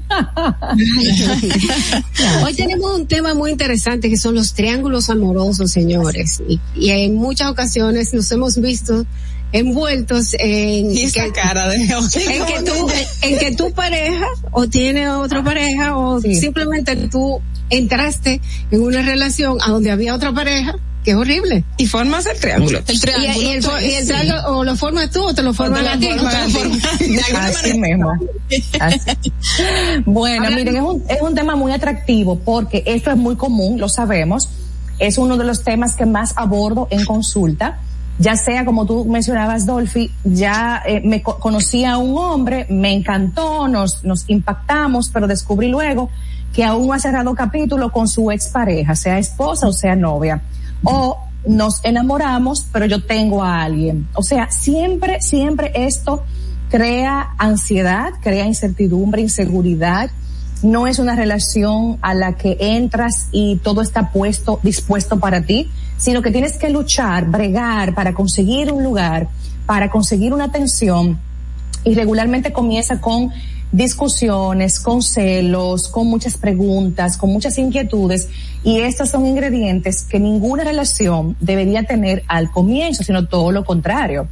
Y ese momento en que eh, realmente no eres eh, tú que formas ese triángulo por decisión propia, sino que se formó porque tú entraste en una relación que la persona te dijo, eh, yo estoy con esa persona pero me estoy separando, como se estila en muchas ocasiones. ¿Cómo afecta esto a, a la persona que está esperando de que ese hombre o esa mujer deje a esa pareja y que seguro dura muchísimos tiempos en espera? Te digo que los sentimientos tú no los puedes retener o aguantar como si fueran una compuerta, como una presa que aguanta el agua. No. O sea, si tú sientes algo por alguien, ese de espérame a lo que yo arreglo esta situación o yo termino con fulana, eso es insufrible. Porque es como aguanta ahí lo que tú sientes por mí, no lo demuestres, no me lo digas, no me beses, y, de, y déjalo ahí que yo vengo ahora. Sí, pero ¿cuándo es ese ahora? ¿Cuándo es que tú vas a terminar? Y algo que yo sostengo mucho es, si para yo ser feliz con alguien en una relación de pareja, primero tiene alguien que sufrir, esta relación mía no va a funcionar. Porque las relaciones funcionales y bonitas comienzan bonito, comienzan sanas, sin mentiras, sin dañar, sin alterar la paz de nadie. Esa es mi perspectiva y lo he visto en muchísimas ocasiones. Mira, eh, perdona, con, con esto que dices, Aide, y tomando ya lo que mencionaba Carla, hay casos que hay personas que no saben que su, con, con quien se está, está sosteniendo una, ha decidido tener una relación, tiene otra pareja, porque le dice que está soltero, no tiene a, a nadie. De repente descubre que sí tiene una pareja, pero le dice, no, es que nos estamos separando esto, ¿cuál realmente como un, un índice de, de, de realidad, vamos a decir, en este tipo de casos, de que efectivamente está sucediendo esto o que es básicamente un, una estrategia y, y jamás pasa de ahí? Sí, esto se ve mucho también, muy a menudo. O sea, comenzó a enamorarme, pero estaba todavía, supuestamente, terminando con fulana o fulano. Primero que nada, ¿qué garantía tengo yo de que realmente se está terminando? Segundo, ¿Por qué se está terminando? ¿Es por mi causa, porque me encontró a mí o realmente las razones son de ellos? Tercer punto, un clavo no saca otro. Si él no ha cerrado este capítulo, ¿por qué vas a empezar conmigo? ¿Por qué mejor no cierras tu capítulo, no te abres a nadie más hasta que sanes tu duelo y reinicias tu vida y ahí entonces arrancas a conocer a otra persona? ¿Qué es lo correcto? ¿No les parece? O sea, yo tener una etapa amorosa abierta todavía, lacerada, eh, como una herida que todavía no se ha sanado de los puntos, y ya estoy conociéndote a ti y prometiéndote cosas. Es que eso, señores, eso es un tema que, aunque está muy normalizado, eso regularmente da sufrimiento y da estrés. Aide, tú sabes que yo tengo la percepción de que nosotras las mujeres sí podemos darnos ese espacio de curar solas. Yo creo no lo pueden hacer. Tiene Es como un Los hombres no. un complejo de mono que no sueltan una rama hasta que agarran otra. estoy alimentando un estereotipo, tú ves, no quiero, pero es la percepción que tengo. Entonces, por ahí una duda, cuéntame un poco de eso. Y lo otro es también el eh, qué tú crees de estas relaciones que a veces comienzan en un trío, eh, en un te- en un triángulo amoroso, mejor dicho, no un trío, Sí, otra cosa. en un triángulo amoroso y entonces después pues eh, si esa persona termina con termina con uno entonces la relación comi- sigue con dos.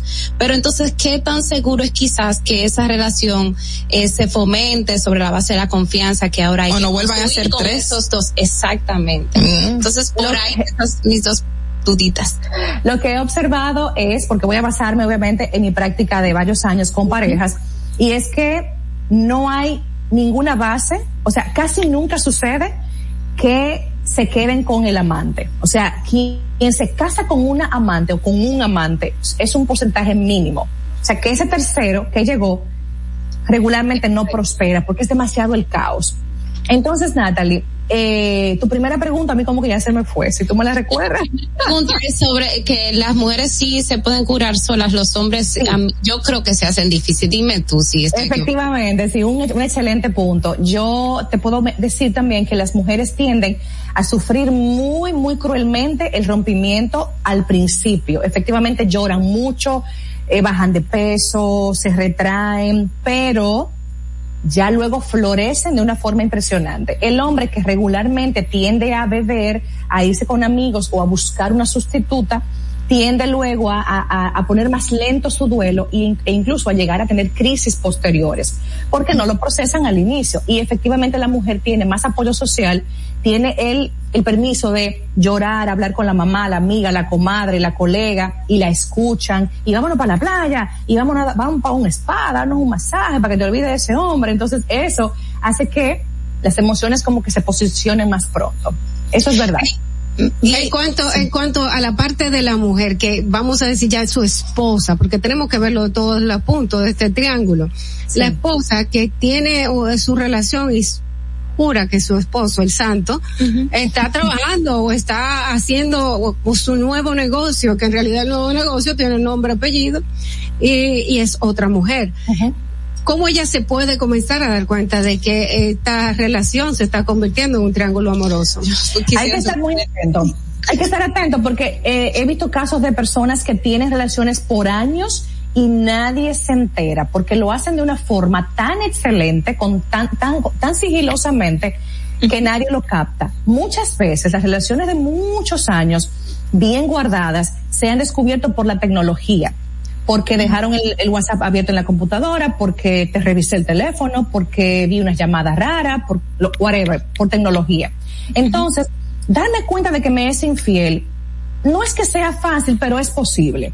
Efectivamente, tengo que ver cambios en la conducta sexual, o me busca mucho para guardar apariencias o me deja de buscar. Hay apatía regularmente, distanciamiento, casi no me habla, casi no me ah, indica los planes o temas laborales que tiene cuando antes lo hacía.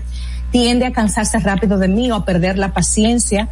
Eh, puede ser agresiva, agresivo, puede estar mucho tiempo en el celular, en el chateo o en el coqueteo puede tener salidas inusuales o no me los no me la comunica o dura más tiempo del que debió durar o siempre tiene una excusa con una amiga porque hay amigas y amigos que tapan las infidelidades. Entonces, esa salidera con fulana constantemente, ¿qué es lo que está pasando? Ah, porque la amiga es la que, la Celestina. La que está. Entre otras cosas. Pero regularmente la infidelidad, el triángulo amoroso, si yo lo quiero descubrir, lo puedo descubrir con sentido común y con los pies en la tierra evaluando comportamiento y así y no haciéndome de la vista gorda como mucha gente se hace para no enfrentarlo. Aquí tenemos una llamada para ti, de buenas. Buenos días. Hola, José Yo estoy llamando al distrito femenino, ¿verdad que sí? Definitivamente. Distrito informativo. ¿eh? mujeres bellas y preparadas. Gracias, gracias. gracias. ¿Cuál es su pregunta? Me llamó mucho la atención algo que ella mencionó, la profesional, la ID, donde ella dice que una de, las cosas para darse cuenta que su pareja eh, está en otros caminos es que o te busca mucho sexualmente o no te busca mucho. Entonces, como que ahí yo no encuentro el punto medio. ¿Qué hacemos en ese caso? si, uno está medio, si uno está medio flojo, no es necesariamente es que está teniendo otras aventuras por ahí. Claro, claro. Y a lo mejor uno se está ayudando con un pitufármaco. Tiene razón, Josefino. Un pitufármaco es un fármaco azul, señor. Exactamente, gracias. Ya para no decir la marca, ya entendí. Bueno, efectivamente, como él dice, puede, yo no estoy diciendo que el buscar mucho a una persona o dejar de buscarla sexualmente es un único indicador de infidelidad, sino que tiene que ir acompañado de otros elementos. Pero la conducta sexual del infiel regularmente cambia. Claro que sí. Y he visto señores infieles de verdad que buscan a su pareja mucho para no levantar sospechas, porque yo te deseo, yo tengo sexo mm. contigo, o sea que no hay nadie afuera. Y sí hay alguien afuera, o sea que Que eso genera de hecho mucho trauma en la pareja cuando se da cuenta que su, valga la redundancia, su pareja le es infiel porque le dice, pero es que siempre me trato bien, nunca me dio indicios, siempre, pero es que es el hombre perfecto. De hecho le dicen gente de, de, de su entorno, le dice, pero muchacho, tú, tú estás loca, o muchacho, tú estás loco, eh, porque, Porque eh, eso tiene pasa. esa, porque tiene esa, esas habilidades. Ahora, hay de, eh, Natalie hablaba algo y, y también lo comentaste y recuerde que en el día de ayer casualmente estaba con una persona en, en Uber que me estaba contando y era un hombre. Yo busqué terapia porque me separé de mi pareja y esto me está afectando y yo misma estaba diciendo de que, en serio, de verdad, o sea, un hombre me lo está diciendo cuando normalmente son las mujeres. No, yo tengo muchos hombres en consulta. Muchos hombres están abiertos, están siendo muy flexibles, se dejan ayudar, tienden a ser muy disciplinados, eh, cumplen, cumplen con sus sesiones. O sea, hay ya una generación de personas que está abierta a la terapia de pareja y a la terapia individual con muy buenos resultados. Claro, estos son hombres que han entendido todo, que no se las saben todas y que no pasa nada porque no se las sepan todas y que su masculinidad no está en riesgo porque busquen intervención profesional. Aquí hay otra llamada para Aide Domínguez. Buenas, Distrito Informativo. Buenos días, buenos días. Hola. Muy buenos días. Marilyn, ¿cómo estás? Muy bien, muchas bendiciones para todos. Eh, una pregunta a la, a la profesional. Por más que a veces nuestra pareja torne, vire, trate de, de complacernos para que uno no se dé cuenta que tiene alguien fuera de la casa, siempre hay un puntito que le deja ver a uno que sí que hay algo y uno comienza a investigar. ¿Es cierto eso lo del sexto sentido? No, yo creo, yo creo mucho en la intuición y más el fe- la femenina. Las mujeres tenemos una capacidad de darnos cuenta un poquito más allá. Recuerden que biológicamente nuestro cerebro tiende a ser más de detalles. La mujer es más multitasking, efectivamente, y puede captar comportamientos, gestos, miradas. El hombre como es más de unifoco, el hombre tiene un tema central en cada momento de su vida, eh, no es tan de, no, no tiene tanta facilidad para eso. Claro que podemos ver en el sexo si hay algo pasa, si, si hay una conexión que se está perdiendo, si hay una práctica muy técnica y poco afectiva. Podemos darnos cuenta en cómo nos habla, en cómo tiene los planes con nosotras, en cuando salimos socialmente, qué, qué hace, me toma la mano, no me la toma, eh, se sienta cerca de mí o, o se aleja. Hay, hay que, claro, ojo con lo que he dicho, son varios elementos juntos, no que no ven, vengan que por un elemento ya me está haciendo infiel. No diagnostiquen así, señores, tan a la ligera. Somos expertos en diagnosticar. No, y en ese momento en que una persona es la que fomenta el triángulo amoroso, en muchas ocasiones esta persona podría volver a fomentarlo en otras relaciones de pareja o puede ser que se pase una vez y ya no vuelva a suceder algo así. Y esa pregunta, ya estamos terminando, yo quiero a, a, Abultarle. abultarle, preguntar, ¿sufren más los hombres que son víctimas de triángulos amorosos, o sea, que son los que son engañados que las mujeres? Sí, sufren más. Sí, sufren más. Hay hombres que al ver que su masculinidad está en juego o que tú me estás dejando por otro, el dolor es muy cruento en ellos. Ellos no tienen la facilidad para manejar este tipo de dolores emocionales y, y, y lo que he visto como consecuencia cuando lo descubren o se lo dice la mujer es, es una crisis muy compleja. Así que definitivamente sí, no hay mucho tiempo para explicar por qué, pero es más, es más cruel. La mujer sufre, pero he visto mujeres que perdonan más fácil, que luchan por su relación después de una infidelidad y que siguen, siguen eh, tirando la carreta. El hombre no siempre, el hombre es más tajante, no, no te perdono, eh, dejémonos. O, y el sufrimiento luego le coge con paranoia, con mucho celo, con obsesión con la mujer y a veces con mucha ironía y maltrato emocional y verbal. Es ¿Y así. la respuesta de Carla? Eh, eh, Carla, eh, ay, Carla, eh, recuérdame. Eh, no, eh, el tema de que una persona que es la que fomenta la relación del triángulo amoroso podría volver a fomentarla después. Sí, sí, claro que sí, ambas. Puede, puede seguirla fomentando o puede dejar de hacerlo. He visto personas infieles que dejan de hacerlo, o sea, sí, ya se comprometieron y a largo plazo siguen en terapia para mejorar los resultados de esa infidelidad y para trabajarlo, mejor dicho, y ya dejan de hacerlo. Pero de verdad hay gente que también eh, nunca dejará de ser infiel. O sea, hay gente que es infiel reiterativamente y también tengo parejas así, donde van cada cierto tiempo porque de nuevo cayó, de nuevo me engañó, le descubrí otra cosa. O sea, que hay de todo. Hay, hay, esto es muy variable. El comportamiento humano nunca es dos más dos son cuatro. Bueno, y te, eh, me va a matar Madeline, sí, pero te va a matar, pregunta. Hay, pero se, se, han dado casos que hay quienes dan razones para que le sean infiel, o sea, que hay una persona que sea infiel no porque quiera, sino porque, bueno. Se cae esa parte, Ola, se cae porque hay personas que son infieles sin ningún motivo. O sea, porque quieren, porque les da la gana de probar con otra persona. No estamos, no, nunca yo justifico la infidelidad, yo la puedo explicar. Hay, hay variables que pueden explicar la conducta, más no justificar a nivel de valores, respeto y compromiso que tienes con esa relación con fulano o fulano. Si lo explicas ahora, no, Madeline nos va a matar. Bueno, muchísimas gracias, Aide. Por favor, el teléfono de la psicosecre para todos aquellos que quieran consultar contigo.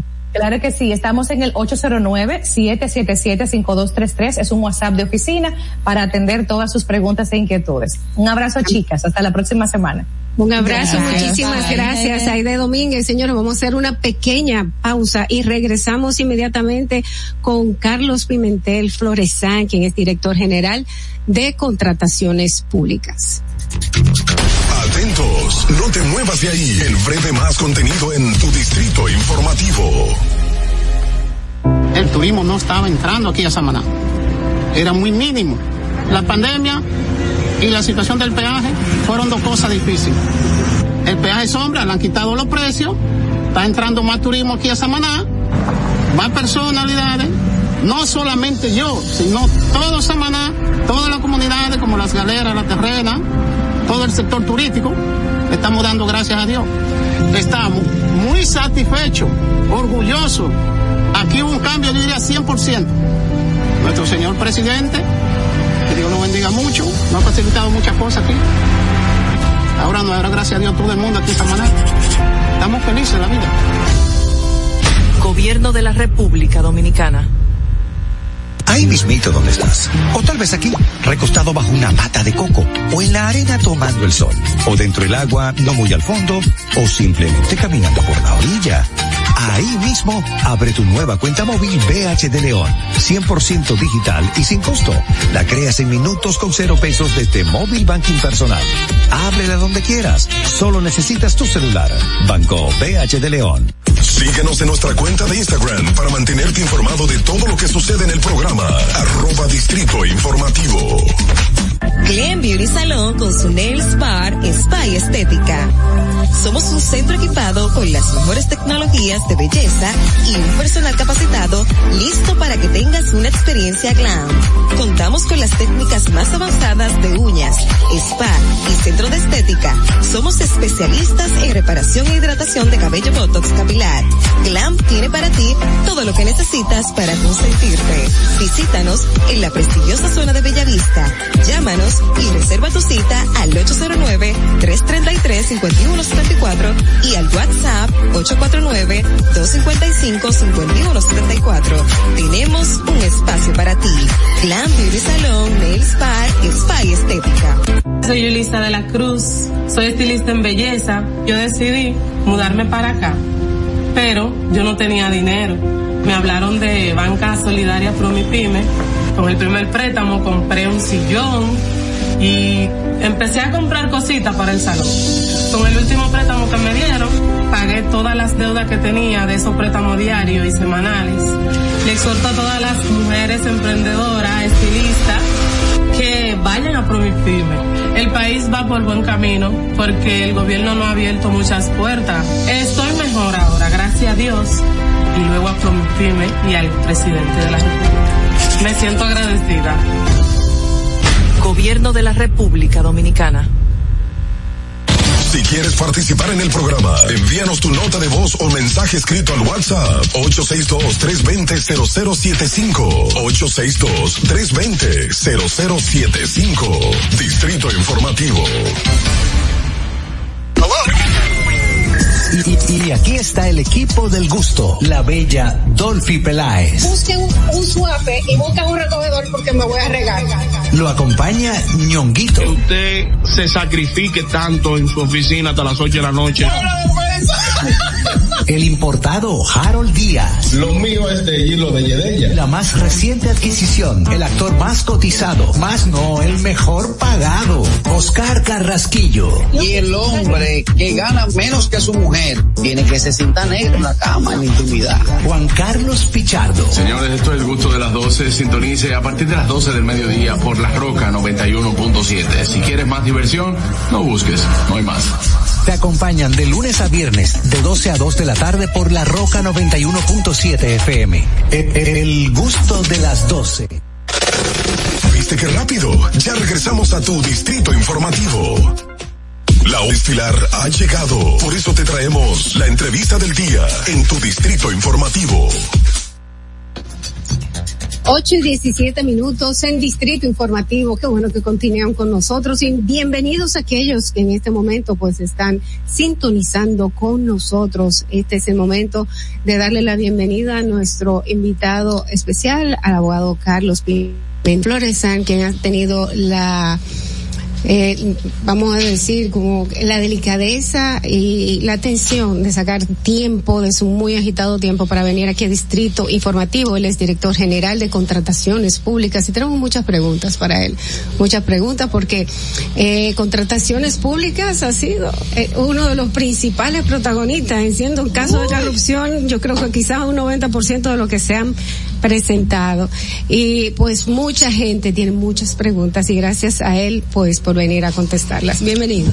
Muchas gracias, para mí es un, un placer tener la oportunidad de, de, estar aquí en este gran equipo de Distrito Informativo integrado por eh, mujeres profesionales de mucho peso y poder conversar sobre el sistema de contrataciones siempre va a ser un, un placer, un compromiso estar aquí. Gracias, Muchísimas gracias. Eh, primero quiero preguntarte, ya tú ya no tienes ningún, eh, no tienes ninguna asociación con, con el, este, Dios mío, ¿Con quién? Con participación ah, ciudadana, porque porque antes yo siempre te veía ahí en participación ciudadana, pues hablando, y ahora te veo de este lado y digo, ¿será compatible? ¿No será compatible? Tuvo sí. que dejarlo por eso. Y mira, y el lado es el mismo, lo único que, lo, que los querido. roles son diferentes, uh -huh. porque todo el que aboga por la institucionalidad, por la democracia, por la transparencia, lo haga desde sociedad civil, lo haga desde gobierno, lo haga desde los medios de comunicación, pues el objetivo es el mismo. Ahora lo que ha cambiado mi rol eh, antes tenía una función en una entidad de sociedad civil a la cual eh, serví durante 15 años y ahora pues decidí asumir una función pública ya un año y medio eh, en esta en estas tareas y eh, tuve que renunciar de participación ciudadana porque es incompatible o sea nadie puede ocupar eh, dos, eh, juez, dos juez y parte. No, dos espacios laborales, sí, porque sí. yo era parte del equipo técnico de participación ciudadana. Sí. O sea, yo prestaba un servicio en participación ciudadana, yo no era parte de la estructura de voluntarios. Mm. Entonces, para yo asumir una función pública, que es mi trabajo, pues yo tuve que renunciar de participación ciudadana. No así.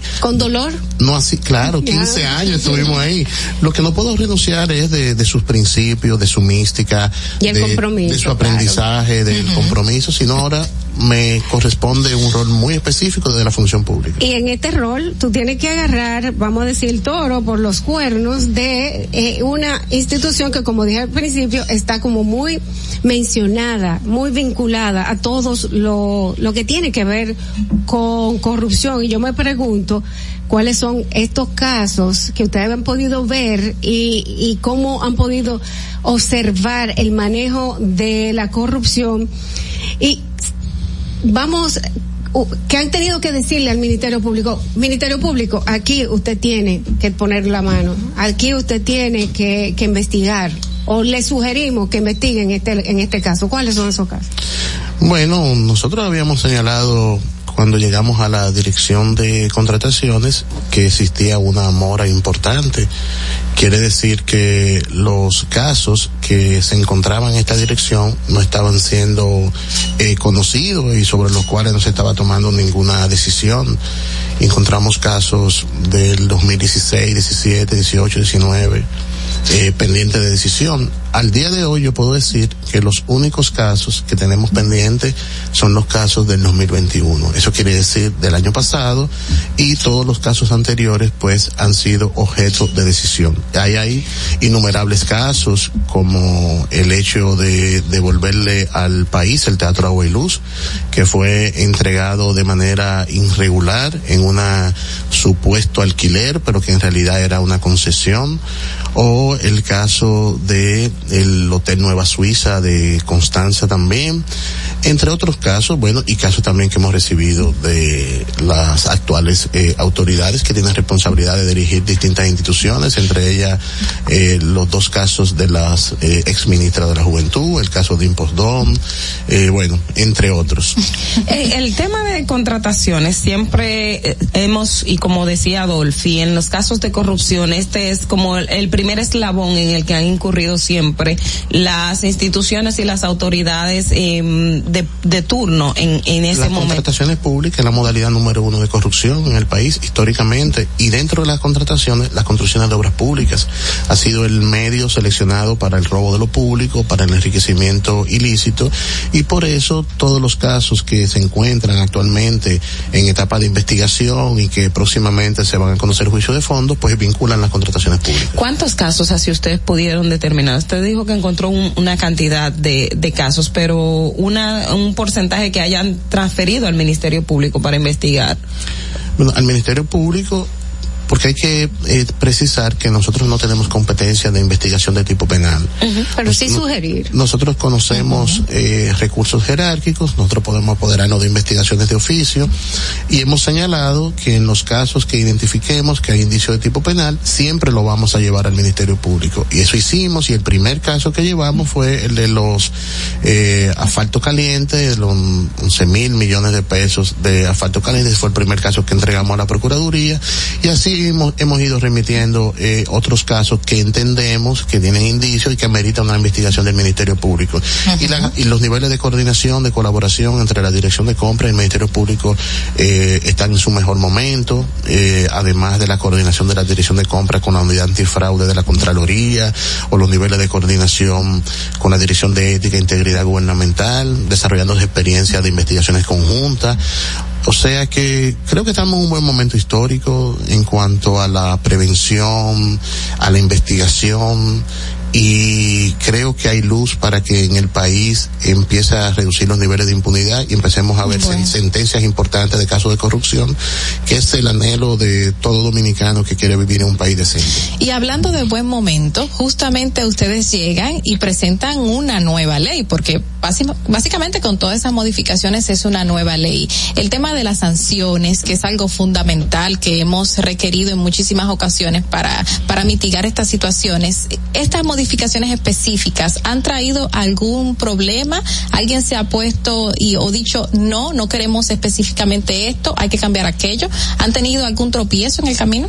Mira, lo primero es que hay un consenso muy amplio de la necesidad de modificar la ley la ley 340 ya luego de 16 años de, de implementación. ¿Qué tan fácil se lo pone al... Se al, agotó, al... se agotó, esa se ley agotó. se agotó, esa ley además que se agotó es una ley que tiene debilidades, tiene ausencia, está cargada de contradicciones. Y uno de los aspectos que más ha demandado la sociedad es que esta ley pues le estirparon el sistema de consecuencias. Por eso en el anteproyecto de ley nosotros estamos planteando. Cuando, cuando dice le estirparon era porque estaba y se la quitaron. Es correcto, estaba en la aprobación original. ¿En, en, qué, ¿en la, qué, etapa lo quitaron? Seis meses después que la aprobaron. Oh. En el 2006 la aprobaron y después la modificaron con la ley 449 seis meses después y ahí le hicieron esa cirugía para sacarle el sistema de consecuencias. Y puede ser que no se le estirpen después. Eso bueno, yo pienso que la, la la presión, la demanda, el anhelo de justicia del pueblo dominicano está muy presente y hay muchas reivindicaciones y una de ellas es que eh, podamos fortalecer nuestro sistema de consecuencias. Eso implica eh, la aprobación del Código Penal con nuevas tipificaciones, eso implica la ley de extinción de dominio y en la ley de contrataciones pues nosotros estamos sugiriendo en esta que eh, sistema de consecuencias tenga sanciones disciplinarias, administrativas y sanciones de tipo penal. Y dentro de las sanciones de tipo penal, sanciones pecuniarias y sanciones también con, de penas privativas de la libertad. Obviamente. ¿De, ¿Hasta cuántos años? En la ley de compra estamos planteando de dos a cinco años, porque hay que señalar que una ley de contrataciones no es el código penal no es el Código Penal, no obstante debe eh, contar con eh, prohibiciones y tipificaciones. Carlos, tengo dos preguntas. La primera, ustedes tienen un caso con INAVIE, tienen un caso con el Ministerio de Obras Públicas. Eh, me gustaría saber si tienen en agenda o, si están investigando otros casos a lo interno de la Dirección de Contrataciones Públicas que tengan indicios penales para ustedes llevarlos al Ministerio Público. Bueno, con relación al caso de INAVI, semana pasada concluimos con cinco decisiones de los recursos que teníamos con relación a la licitación 07. Ahí concluimos las decisiones con relación a ese proceso y esta semana y la próxima semana estaremos emitiendo nuevas decisiones ya de la licitación 09 de INAVIE, donde existen alrededor de 39 eh, recursos. Pero además, en ese proceso de analizar lo sucedido en INAVIE, pues nosotros eh, estamos en una investigación en coordinación con la unidad antifraude de la Contraloría y estamos muy avanzados. Yo estimo que en los próximos días vamos a estar remitiendo un informe al Ministerio Público porque entendemos que hay aspectos que deben ser eh, profundizados en una investigación ya bajo las competencias del Ministerio Público eh, por la naturaleza de algunos indicios que nosotros estamos viendo que van más allá de violaciones de tipo eh, administrativo o violaciones con relación a las disposiciones de la ley de compras y contrataciones. Pero dentro de la vía o en otras instituciones ya. No, este caso estoy hablando ah, eh, de INAVI específicamente, eh, bueno, y siempre pues nuestros niveles de, de monitoreo del sistema de contrataciones nos va generando distintas alertas, alertas que son de distintos eh, niveles, y siempre hemos señalado, nosotros no vamos a hacer silencio administrativo nunca. Todo lo que nosotros, todo lo, de todo lo que seamos apoderados siempre va a haber decisión, de todas las investigaciones que nos apoderemos de oficio siempre va a haber decisión. Obviamente nosotros también estamos claros claro que siempre vamos a cumplir el debido proceso, siempre vamos a actuar con prudencia, con, con objetividad, pero siempre va a haber decisiones. Y la segunda pregunta, adelante.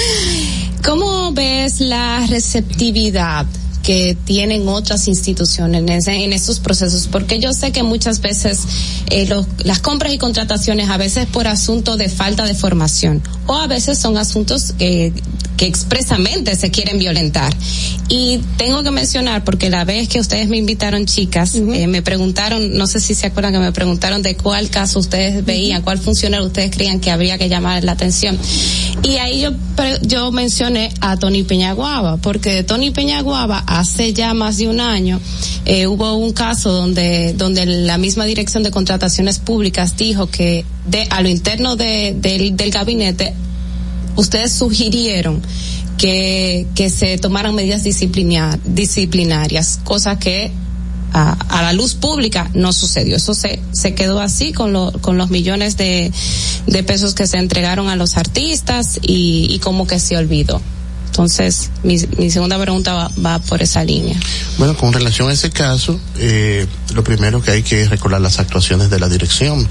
Tan pronto nosotros nos enteramos que se estaba procediendo a una entrega, modalidad contractual eh, confusa, eh, no en el marco de la ley 340, pues nosotros instruimos la suspensión de la entrega de esos 100 millones. Lamentablemente ya se habían entregado más alrededor de 50 millones, o sea, se había entregado casi la mitad de lo que estaba eh, previsto. Posterior a eso, nosotros nos apoderamos de una investigación de, de, oficio y en esa investigación nosotros establecimos que era necesario dos cosas. Establecer la responsabilidad de los funcionarios que participaron en el comité de compra que tomaron esa decisión, nosotros recibimos un informe posterior del gabinete donde indicaba las sanciones que había puesto a los funcionarios que participaron y también en esa decisión nosotros planteamos que era muy importante iniciar el proceso en el Tribunal Superior Administrativo para la devolución de los recursos. El gabinete informó que iba a iniciar ese procedimiento eh, en el ámbito ya del Tribunal Superior Administrativo. Eh, informaron que habían iniciado, pero ya yo no, no tengo conocimiento porque ya eh, está al margen ya de nuestra competencia con relación a nuestras eh, actuaciones. Bueno, señores, eh, muchas preguntas y tenemos el teléfono que está reventándose, a ustedes lo vamos a invitar, pero le esperamos que, que nos dé un momentito para que nos conteste primero a nosotros y después entonces que conteste sus llamadas. Vamos a hacer una breve pausa inmediatamente, pues vamos a continuar con el abogado Carlos Pimentel Floresán, director general de contrataciones públicas aquí en Distrito Informativo. Son las ocho y treinta y uno, quédate con nosotros. Atentos, no te muevas de ahí. El breve más contenido en tu distrito informativo. Y, aquí está el equipo del gusto, la bella Dolphy Peláez. Busquen un, suave y busquen un recogedor porque me voy a regar. Lo acompaña ñonguito. Que usted se sacrifique tanto en su oficina hasta las 8 de la noche. El importado Harold Díaz. Lo mío es de hilo de Yedella. La más reciente adquisición. El actor más cotizado. Más no, el mejor pagado. Oscar Carrasquillo. Y el hombre que gana menos que su mujer tiene que se sienta negro en la cama en intimidad. Juan Carlos Pichardo. Señores, esto es el gusto de las 12. Sintonice a partir de las 12 del mediodía por La Roca 91.7. Si quieres más diversión, no busques, no hay más. Te acompañan de lunes a viernes de 12 a 2 de la tarde por la Roca 91.7 FM. El, gusto de las 12. Tengo más de cuatro años movilizado. Fui trabajando en María Piña, en un camión. Y caminando empecé a perder la fuerza de la pierna. Estoy agradecido que me viniera a poner la de aquí a la casa. A Abinader cambiado muchas cosas para bien. Cuando la pandemia arrancó, tuvimos un poquito de temor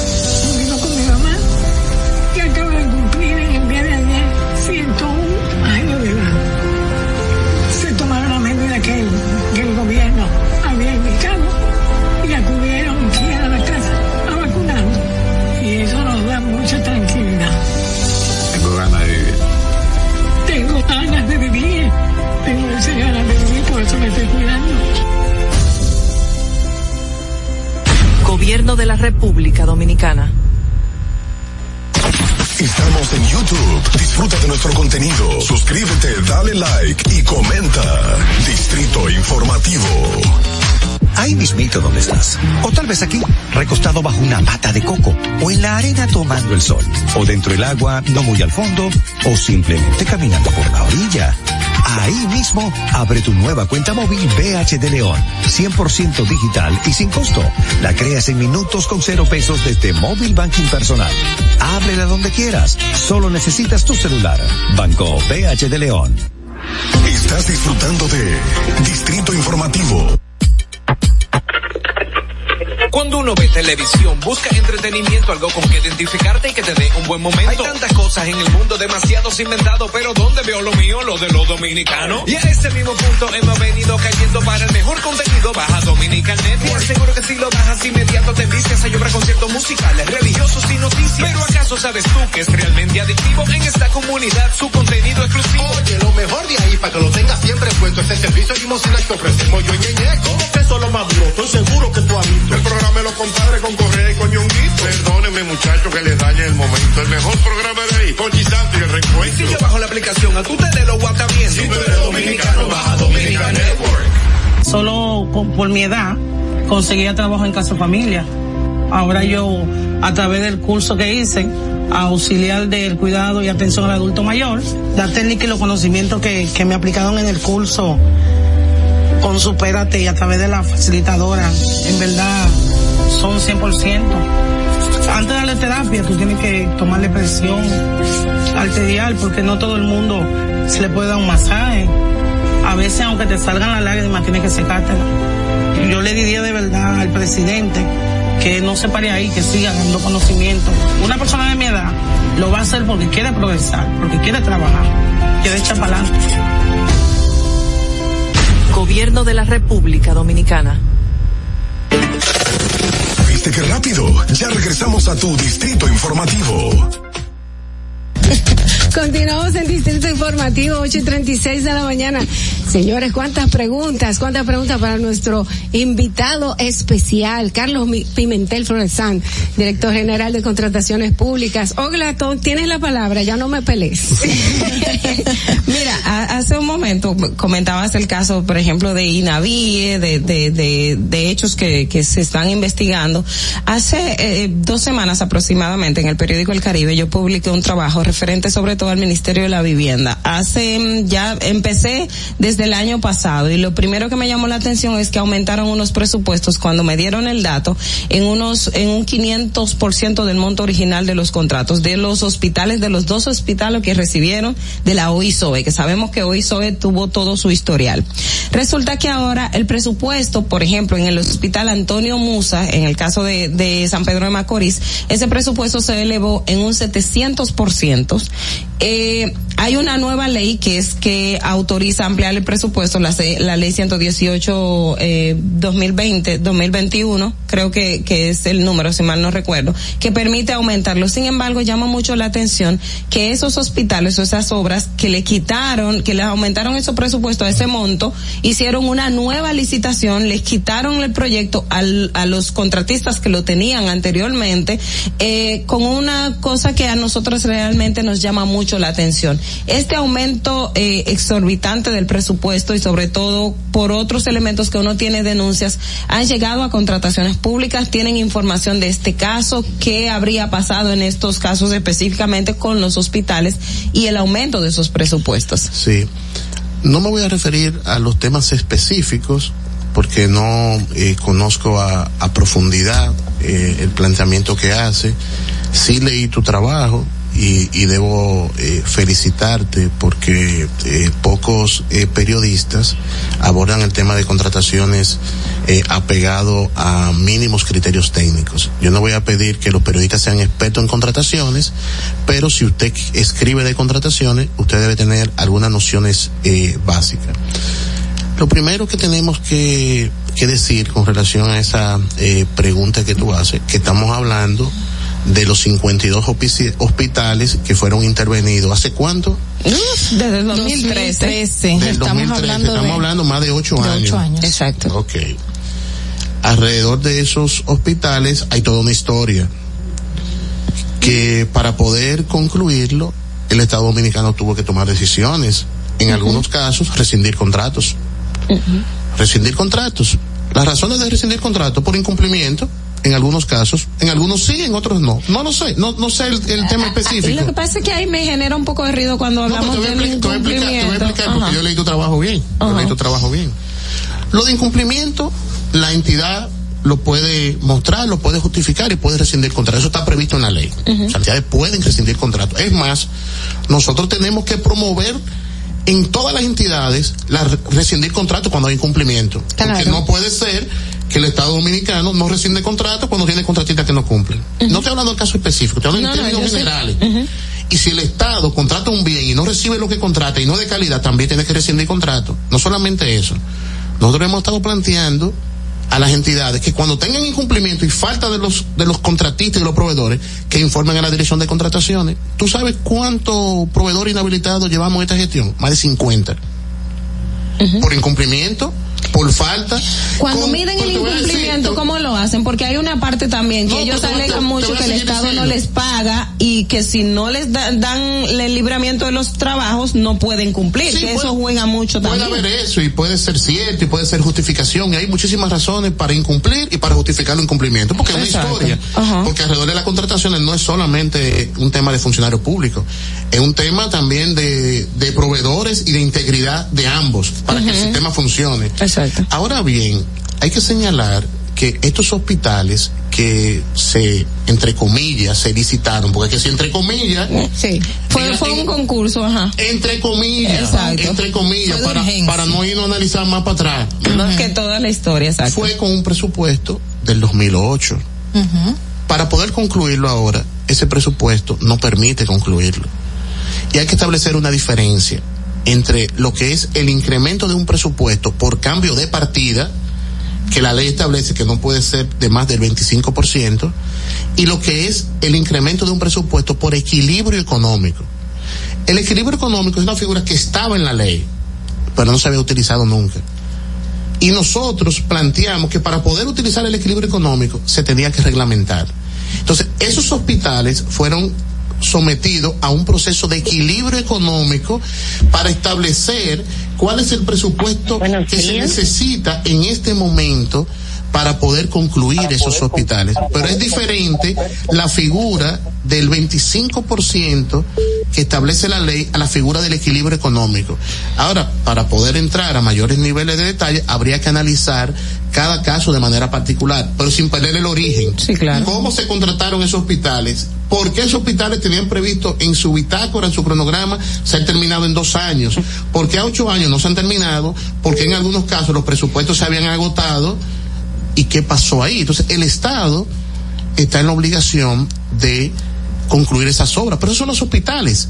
Pero tú sabes cuántas escuelas estaban aquí inconclusas? Sí, Más de 400 escuelas inconclusas. El, problema el problema ahí, eh, lo que trae suspicacia ahí, en, el, en lo que salió en el artículo de Olga, lo que trae suspicacia es que suben el presupuesto y estas personas que duraron todos estos años pasando todo este trabajo en, en gobiernos pasados, que si hubieran estado pegados lo resuelven en, una, en un mes, en dos meses, le pagan adelante porque estamos viendo casos ahora mismo donde hay gente que le pagaron el 99% de carreteras que no existen. Sí, mira, Entonces, lo que yo ve, lo que yo digo es porque a estas personas que han aguantado todo eso, lo cambian cuando aumentan este presupuesto. Sí, mira, y, cuando quieren darle término a la obra. Como le decía, no me puedo referir al aspecto específico, pero tampoco puedo partir de una suposición de que no le pagaron o le pagaron, porque eso yo no lo sé. Ahora, lo que sí hay un hecho cierto es que aparentemente rescindieron esos contratos que tenían más de 10 años para terminar un hospital que debió ser en dos años. Eso sí es una realidad. Bien, aquí tenemos una llamada. Vamos, vamos a recibirla. Buenas. Buenos días, José Jiménez desde la ciudad de Nueva York. Buenos días, excelente equipo de damas. Buenos días, señor Pimentel. Muy buenos, Buenos días, días. hola, José. Un placer, José. Sí, eh, le felicito por su labor que viene realizando. Usted se ha mantenido muy coherente desde antes de que lo nombraran en el puesto. Y yo quisiera pedir que el gobierno y los compañeritos lo dejen trabajar. Eh, por ejemplo, Natalie mencionó el caso de- del compañero eh, Peñaguaba. el, el, el, el- el Peñaguaba. Pero mi pregunta es, eh, desde compras y contrataciones, eh, ¿hay alguna manera de automatizar eh, los temas de para evitar que los ministros y congresistas de República Dominicana, una vez estén en puestos y ellos pertenezcan a, sean suplidores del Estado, queden inhabilitados, porque, por ejemplo, el caso del senador Victoria Yep, que él niega y niega que, que tenga alguna participación en una empresa que ha sido suplidor del Estado, entre otros casos. Eh, yo creo que la DGI es muy automatizada cuando tú no de, cuando tú no has pagado los impuestos, tu DGI de una vez te dice tú no has pagado. Entonces, no sé si en compra y contrataciones con la cédula o con el RNC de una empresa pudieran inhabilitar a personas que estén nombrados o que sean congresistas para que no sean suplidores del Estado. Sí, es correcto. Muy, muy buena pregunta. Eh, de hecho, nosotros sí tenemos un, un sistema de alerta preventiva y reactiva. Hemos desarrollado un sistema de conciencia de los datos y algoritmos. Y sí, nosotros hicimos un cruce de la base de datos de los funcionarios electos y los funcionarios designados que se encuentran en el régimen de incompatibilidad que establece el artículo 14 de la ley. Y por eso nosotros suspendimos los registros de proveedores de alrededor de 226 funcionarios, dentro de los cuales hay senadores, diputados, ministros, directores, alcaldes, regidores. Recordemos que nuestra ley establece un régimen de incompatibilidad, pero también establece que si un funcionario que se encuentra en el régimen de compatibilidad, si tiene más del 10% de las acciones, eh, no puede contratar con el Estado. Si tiene menos del 10, puede contratar con el Estado. Eso es que- sería reformado perdón. en la ley. en la ley estamos quitando ese porcentaje. En la ley estamos quitando ese porcentaje. Ahora bien, eh, nosotros eh, suspendimos 226 registros de proveedores. Ahí hay, del senador Victoria ya habían tres registros de proveedores. ¿Por qué salió un tercer registro de proveedores? Porque eh, la composición accionaria de esa empresa, él tenía otra empresa. Entonces el sistema no aló, el sistema no pudo establecer la correlación de vínculo con el senador porque la composición accionaria no era de él como persona natural, sino era una empresa y cuando nosotros levantamos el velo corporativo nos dimos cuenta que en la empresa que aparecía como accionista, perdón, que estaba registrada en Islas Vírgenes, él aparece como accionista. Y ahí procedimos a suspender ese registro de proveedores. Pero es una tarea importante que por primera vez se hace en la República Dominicana y que tenemos que seguir profundizando. ¿Por qué? Porque nosotros tenemos que llegar a los beneficiarios reales, a los beneficiarios finales.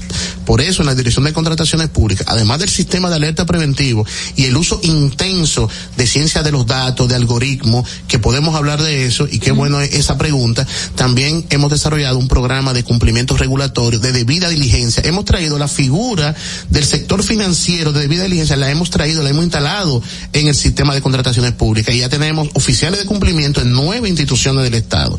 Pero además de eso, estamos desarrollando una línea nueva de trabajo que es la prevención del lavado de activos a través de las contrataciones y ahí tenemos una coordinación muy estrecha con la unidad de análisis financiero del, del Estado Dominicano. O sea que esos son tareas que tenemos que seguir emprendiendo, que tenemos que seguir profundizando para prevenir el lavado de activos, conocer los beneficiarios finales y con la Dirección General de Impuestos Internos también tenemos un intercambio importante para la interoperabilidad de las bases de datos de impuestos internos, de la Cámara de Cuentas, de la Contraloría General de la República. Y que todos se crucen para que se pueda... Y tiene que ser así, porque, porque el sistema de alerta preventiva y uso de ciencia de los datos, el Estado Dominicano promedio tiene entre 250 y 300 procesos diarios. Ahora mismo, que, que, son las 9 y 45 de la mañana, seguramente 8 y 45, seguramente nosotros tenemos ya por lo menos 30 o 40 procesos. Sí. Entonces, para dar, monitorear todo eso, nosotros tenemos, el sistema de alerta tiene 17 variables. Por ejemplo, una variable nueva es eh, para detectar colusión, que es una práctica muy extendida en la República Dominicana, sí. Que es la colusión o personas que se dedican a crear empresas y crean 5, 10, 20 empresas y participan en procesos. Carlos. Y también tenemos que corregir Ajá. el tema de las ofertas temerarias. ¿Cuáles son esas ofertas? Que participan en procesos con unos precios que ni el fabricante del bien puede competir puede con competir. ellos. Ah, ¿Y, qué buscan con eso? Un, una adjudicación, un contrato y Un después adendo. buscar adendo. O ¿sabes qué, qué pasa también? Que posteriormente la entidad no recibe lo que se contrata. ¿Cuál va a ser la hora, la, el, las acciones o la cantidad Así de Nathan. Que va a tener o va a poder tener una persona que sea político, que esté aparte del gobierno? ¿Va a poder tener acciones en una empresa para poder licitar o contratar? dentro de las modificaciones o ya no va a ser ninguna. Nosotros estamos, no, no, no. Nosotros Sí. estamos planteando, se mantiene el régimen de compatibilidad. O sea, presidente, vice, ministro, directores, senadores, diputados, no pueden tener relaciones contractuales con el Estado independientemente del porcentaje de acciones que tengan. O sea, para nosotros, eh, mm, el conflicto de interés no se genera porque tú tengas un 10, un 12, un 30% de las acciones, sino si Por tú tienes función. un vínculo con esa empresa, la naturaleza que sea, se genera un conflicto de interés. Ese 10% Desde que- en el anteproyecto estamos planteando eliminarlo. ¿Sabes qué cero? Porque, porque ¿qué pasa? Eh, yo voy a aspirar para algo, inmediatamente le vendo la acción a mi hijo. Normal, ya yo no soy parte de la compañía. Entonces ya si mi Carlos, hijo pero una o pregunta. cualquier otro Mira. socio mío puede, puede. Pero- la compañía queda desvinculada. Claro que sí. Y, es, y si eso pasa, entonces ya la persona lo que hace es que hace un tránsito de la posibilidad de una sanción de tipo administrativo a una eh, transición a una modalidad de tipo penal. De penal, Porque ya tú estás utilizando este estaferrato. Ya probablemente tú configuras otro tipo de delito. Entonces lo que tenemos es que establecer un mecanismo de control que permitan de manera efectiva prevenir los conflictos de intereses en sede administrativa. Ahora bien, si tú creaste una empresa con un tercero y la constituiste en Islas Vírgenes, cuando eso se investiga y se descubra, tú evadiste, tú eh, eh, buscaste un mecanismo eh, ilícito para enriquecerte, entonces ya tú transitas en lo penal. Carlos, eso es lo, ¿qué eso es lo importante. ¿Qué otras estrategias ustedes han identificado que se utilicen para Las contrataciones. para las contrataciones? Porque mencionaste al legislador y, de- y, y como que, ah, mira, el sistema lo jaló, pero me imagino, no sé si eso es una estrategia o una falta de información por parte del legislador o, o, o cómo fue. Mira, las estrategias son tan variadas como la, la creatividad para lo, para lo incorrecto y para lo, lo, lo antiético. Y esto va a ser una lucha permanente. Por eso es eh, importante fortalecer la coordinación entre los entes del Estado. Por ejemplo, ahora tenemos una coordinación muy interesante con Procompetencia. De manera que todas las alertas que estamos recibiendo de colusión, nosotros la estamos pasando a Procompetencia, que es la entidad que tiene la responsabilidad de garantizar eh, las competencias en los procesos de, contratación. Y sabes que hay un tema que yo no quiero eh, que se muera todavía, que es el punto de las eh, contrataciones que se hicieron con los hospitales de urgencia, declarados de urgencia hace ocho años. Pero ¿qué pasa? Quiero traértelo a colación de nuevo porque se estiló en aquellos tiempos el quitarle una licitación que había ganado un ingeniero o una empresa de ingeniero para dársela a otra persona. Y creo que es lo que ha traído cierta desconfianza en la población dominicana en el momento en que hacen cambios de estos concursos o sorteos. ¿Hay algún tipo de sanción que pueda recibir eh, ahora con estas modificaciones eh, una institución que realice este tipo de actos que le quite sin ningún tipo de proceso legal a una persona o empresa algo que haya ganado? Mira, primero habría que analizar el caso específico, la particularidad, si ciertamente eh, las razones por las cuales se rescindió el contrato son reales o no lo son, y además eh, quien entienda que se le ha rescindido su contrato de manera eh, no legal tiene toda la facultad de recurrir en el Tribunal Superior Administrativo. Ahora bien, eh, no me voy a referir a la particularidad porque también tenemos que saber que mucho de, de lo que sucedió alrededor de los hospitales, lo que sucedió alrededor de la construcción de las 400 escuelas paralizadas, eso será eh, tema de investigación para mucho.